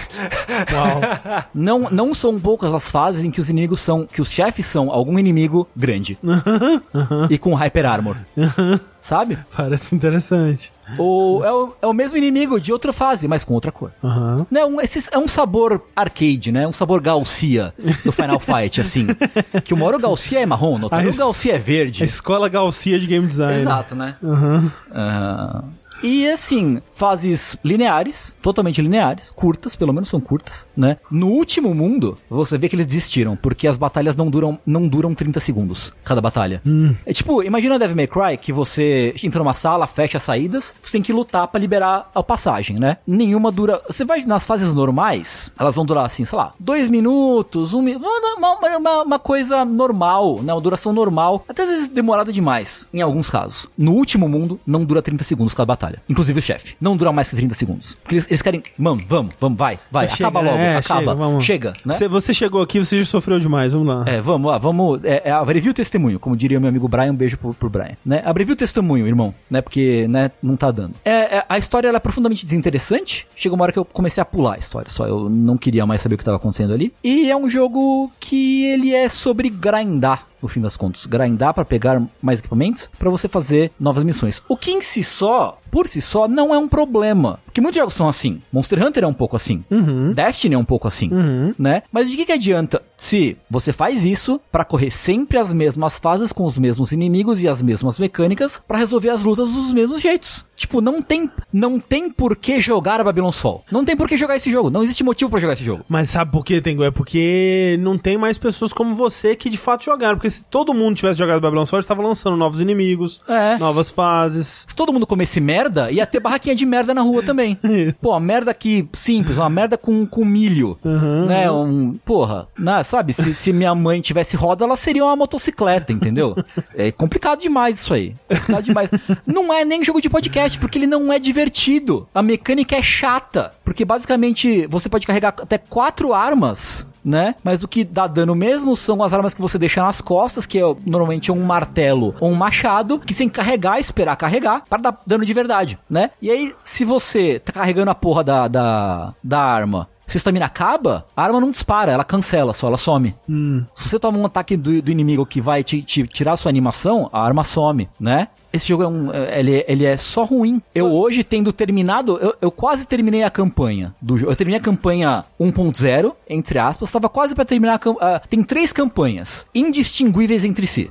As fases são todas iguais. E você conseguiu platinar sem fazer ela? Não precisa, não precisa. Só, só, só precisa terminar a primeira campanha, não precisa terminar as três. Graças a Deus, né? Eu quase terminei as três. Né? Entre eu platinar e ajudar, ajudar o- o- a galera a platinar, beijo Mega, beijo Breno, um beijo Os Ladino. heróis, os heróis do né? Brasil. Eu tava lá, meu, no fervo, entendeu? Dia após dia, logando pra pegar material de crafting, que só dropa em um tipo específico de atividade, que às vezes não tá disponível. Uau. Ela fica disponível, acho que duas semanas por mês. Só Uau. Tá? Trazer esse dado aqui pra Ó, vocês. então, se você quer platinar antes do servidor fechar em fevereiro, fica o aviso. Você tem metade, metade de dezembro e metade de janeiro pra platinar esse jogo, tá? Só fica aí a- a- o aviso. Vocês não vão querer perder essa oportunidade, hein, galera? Não, jamais. Assim, eu tô orgulhoso das minhas platinas, tá? Não sei vocês. Quantas horas de jogo você sabe? Eu não sei, não sei. Uns 40? Por aí, talvez. Pelas duas, Ok, no caso. Ok. É, talvez. Combinado, talvez umas 40 horas, eu diria. Eu acho que, primeira vez que eu joguei, que eu tava falando, que as campanhas são. in- elas têm histórias que se seguem, né? Profundamente desinteressantes. Mas que, em termos de gameplay, são indistinguíveis entre si. É, o jogo usa os mesmos cenários e mesmas estruturas nas três campanhas. Os chefes também. Na terceira campanha até tem uns chefes, tem uns chefes ah, ah, novos. Você fica, uau, impressionante. Mas eles são basicamente chefes feitos no criador de personagem do Sim. jogo. São outros humanoides. São os humanoides, né? E aí, depois de jogar elas, as quase as três campanhas inteiras, platinar duas vezes, duas vezes o jogo, eu acho que digo que acho que Babylon Sol talvez seja o pior jogo que eu joguei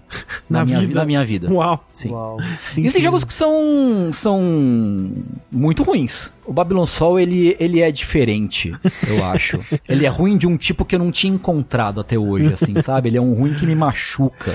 O que que, o que será? Porque assim, eu fico pensando, é, ok, é, você tá falando, ah, o, o comba- o combate é meio simplificado por causa do online. Mas não tem PVP, ou tem? Ele não tem PVP. Eu, É, então, eu tipo- acho que ele não tem PVP. Então não precisava ter simplificado o combate, né? Porque, porque quando você fala assim, ah, é um jogo Game as a Service pra jogar online com é, da Platinum, né? Uhum. Ah, potencial. Tem potencial, Ah, claro. potencial. Tipo, Claro. uau, a Platinum faz sistemas de combate muito interessantes. Se você disser que, ah, vai ser um jogo que ele vai ser constantemente atualizado com, né, né novos eventos, novas Sim. arenas, Sim. inimigos e tal. Sim. Ah, muito potencial. Ah, Sim, sim. Só que aí você me fala, ah, pô, esse é o gameplay do, do Nier Automata, é o re reutiliza asset, claramente feito por uma equipe que é, nunca não tem experiência com um tipo de jogo que é um dos tipos de jogo mais difíceis de fazer do Você mercado. sabe quem dirigiu esse jogo? Quem? Salvo engano, é a mesma pessoa que dirigiu Metal Gear Rising, André. Uau. Que é, que é um jogo mar- que eu adoro, pelo menos. Onde que tá? Onde que. O que que aconteceu? Tipo, é, é- é a Square que falou assim: faz esse jogo, a gente Talvez. não sabe como fazer e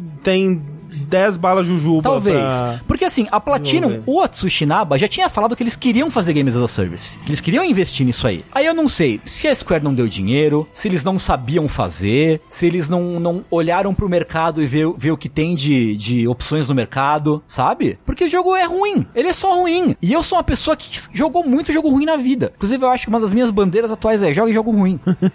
é. Logo jogue Babylon's Fall. Joga, não, não, não jogue Babylon Sol. eu não consigo nem, eu não consigo recomendar nem ironicamente Babylon Sol pras pessoas. O jogo é muito, o jogo é uma perda de tempo. Ele é perda de tempo. Ele é só perda de tempo. Eu, eu, assim, eu sou. em- no- na teoria, eu, eu sou partidário dessa de jogar jogos ruins, porque jogando. Sentindo o gosto do amargo, você aprecia melhor o Eu doce. concordo, concordo. Mas é foda porque o jogo é muito caro, né? E o tempo não é, é, é limitado. Tá né? escasso também. É. É escasso, é escasso. Mas então realmente você não recomenda o Não, não. É tipo, eu entrei no Babylon's Fall sabendo que eu ia achar uma bosta, mas eu queria entender o jogo. tipo, eu quero entender o, o quê? O que tá acontecendo aqui? Por quê? Eu, eu, eu queria muito entrar em contato com os caras que fizeram o jogo pra, tipo, conversar e perguntar por quê. O que, qual era a visão de vocês? O que deu errado? O que, deu, o que você acha que deu certo? É, Eu queria muito saber, tipo, fazer um, um post-mortem, É. assim, do Babylon's Fall. Eu sabe? tenho muito, muito interesse nessa história. Tipo, a história por trás de Babylon's Fall. Sim, O que, que, sim. o que, que vocês tinham em mente? Porque Alô, Daniel Dwyer. vai lá. Alô, alô. Porque nada, nada da- deu certo. Esse jogo é ruim, ele falha em todos os níveis, exceto a trilha sonora. Que tem, faixa, tem faixas muito boas. É. Tem faixas boas, eu não sei quem, quem foi quem compôs, mas tem faixas boas na trilha. Ela é genuinamente legal. É, mas o jogo falha em todos os outros aspectos. Ele é um jogo ruim, talvez o pior jogo que eu joguei na minha vida. Nota naval, Tengu. O que é uma tristeza, porque a Platinum a gente sabe que é um estúdio muito competente. Ela é, ela é, ela sabe fazer coisas maravilhosas. Não sei se a Platinum de hoje em dia, né? Porque assim, Babylon Sol, já falei sobre ele. Eu não gostei do Bayonetta 3, muito. Ah, achei um jogo meio medíocre. O jogo, melhor jogo recente deles, pra mim, ainda é Astral Chain. Eu acho ele genial, Astral Chain. Acho muito foda. Mas Babylon Sol, Bayonetta, é medíocre, Babylon é ruim. Ele é só muito ruim. Nota naval, Tengu. J10. Não, Não, Nota J10. 10. J10. J10. Incrível. Porque pra mim ele é profundamente interessante, o Aham. jogo. A existência dele. A existência dele, a, a, a- a existência dele, mas ele é muito ruim. Ele é muito ruim, muito ruim mesmo. Tá aí. Os jogos da era Activision, eu não vou falar pelo Tartarugas Ninja porque eu não joguei ainda, tá? Mas o, o Legend of Korra e o Transformers Devastations, eles são jogos ok. Eles não são ruins. Eles são jogos ok. Eles são medianos, entendeu? É, não acho eles ruins, de verdade. É, eu tava jogando até o Legend of Korra ontem em streaming. E não é, ele é legal, ele é divertido. Tipo, não vou dizer que ele é mais que divertido, mas ele é divertido. Ok. O Transformers também, sabe? Um E5, assim. Tipo, Ah, tipo. Eles não são nem interessantes, nem muito bons. Eles são ok. entendi, entendi. Ok, só ok. Ao contrário de Babylon Sol. Ao contrário de Battle Sol, que é péssimo. Tá aí. Tá aí. Tirado isso do seu coração, a gente está pronto agora para encerrar mais um Vértice. Muito obrigado a todo mundo que assistiu aqui. Lembrando que Jogabilidade vai acontecer na semana que vem. A partir do dia 16 de dezembro, a partir das 6 da tarde. Saiu com certa dificuldade o semana que vem. Não sei se vocês perceberam. assim. Você viu aí? Eu vi. Eu senti, o- ouvi o som da lágrima escorrendo assim. Semana que vem. Né? Semana que vem. é, o Jogabilidade, a partir do dia 16, venha se juntar a nós para essa baguncinha. Não sabemos se vai ter vértice semana que vem. É. É, Possível que não. É possível que não, porque correria e dedo no cu, né? Uhum. Aquela coisa toda. Mas, sem dúvida, compensaremos tudo isso no Jogabilidade, que vai ser maravilhoso. Vai. E esperamos vocês lá pra viver esse momento conosco. Uhum. No, aqui na, na Twitch, twitch.tv barra jogabilidade. The Game Awards amanhã, sim. Uhum. The Game Awards amanhã, exatamente. Gente, entra o quê? 9 da noite? Acho que uma hora antes, oito e meia. Oito e meia? É, Tá bom. Porque eu- a gente vai fazer, como a gente vai fazer o bolão, seria legal passar pelo de todo Ah, Vai mundo. ter um Wholesome Direct Ah, é? amanhã, pré-TGA. Me falaram ontem, mas não sei que horas vai ser. É lá que vai estar o jogo do Kojima, então. É lá. É lá. É isso. Até quem 8 vai estar lá. Porra, Bem wholesome. foda. É, o jogo, melhor jogo de fam- da família. Pois é. É, é isso, gente. Um beijo. E enquanto o jogabilidade não chega, eu sou o André Campos. Eu sou o Eduardo Sushi. Eu sou triste. E até mais, gente. Tchau, tchau. Tchau.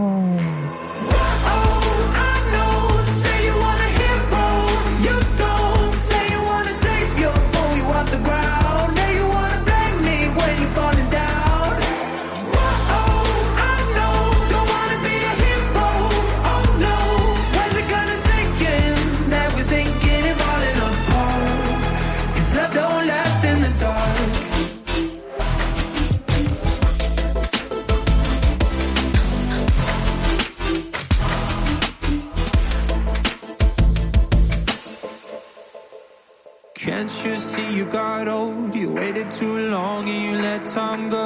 Place your bets when it all comes down. Fold your cards and you blame the house.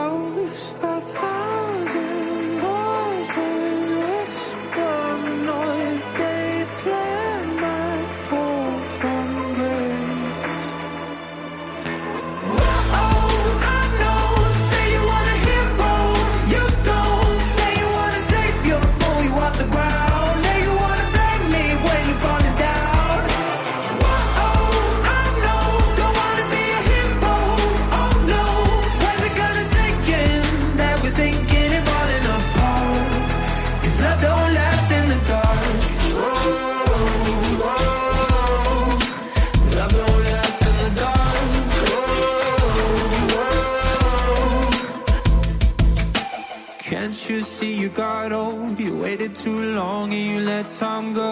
Place your bets when it all comes down.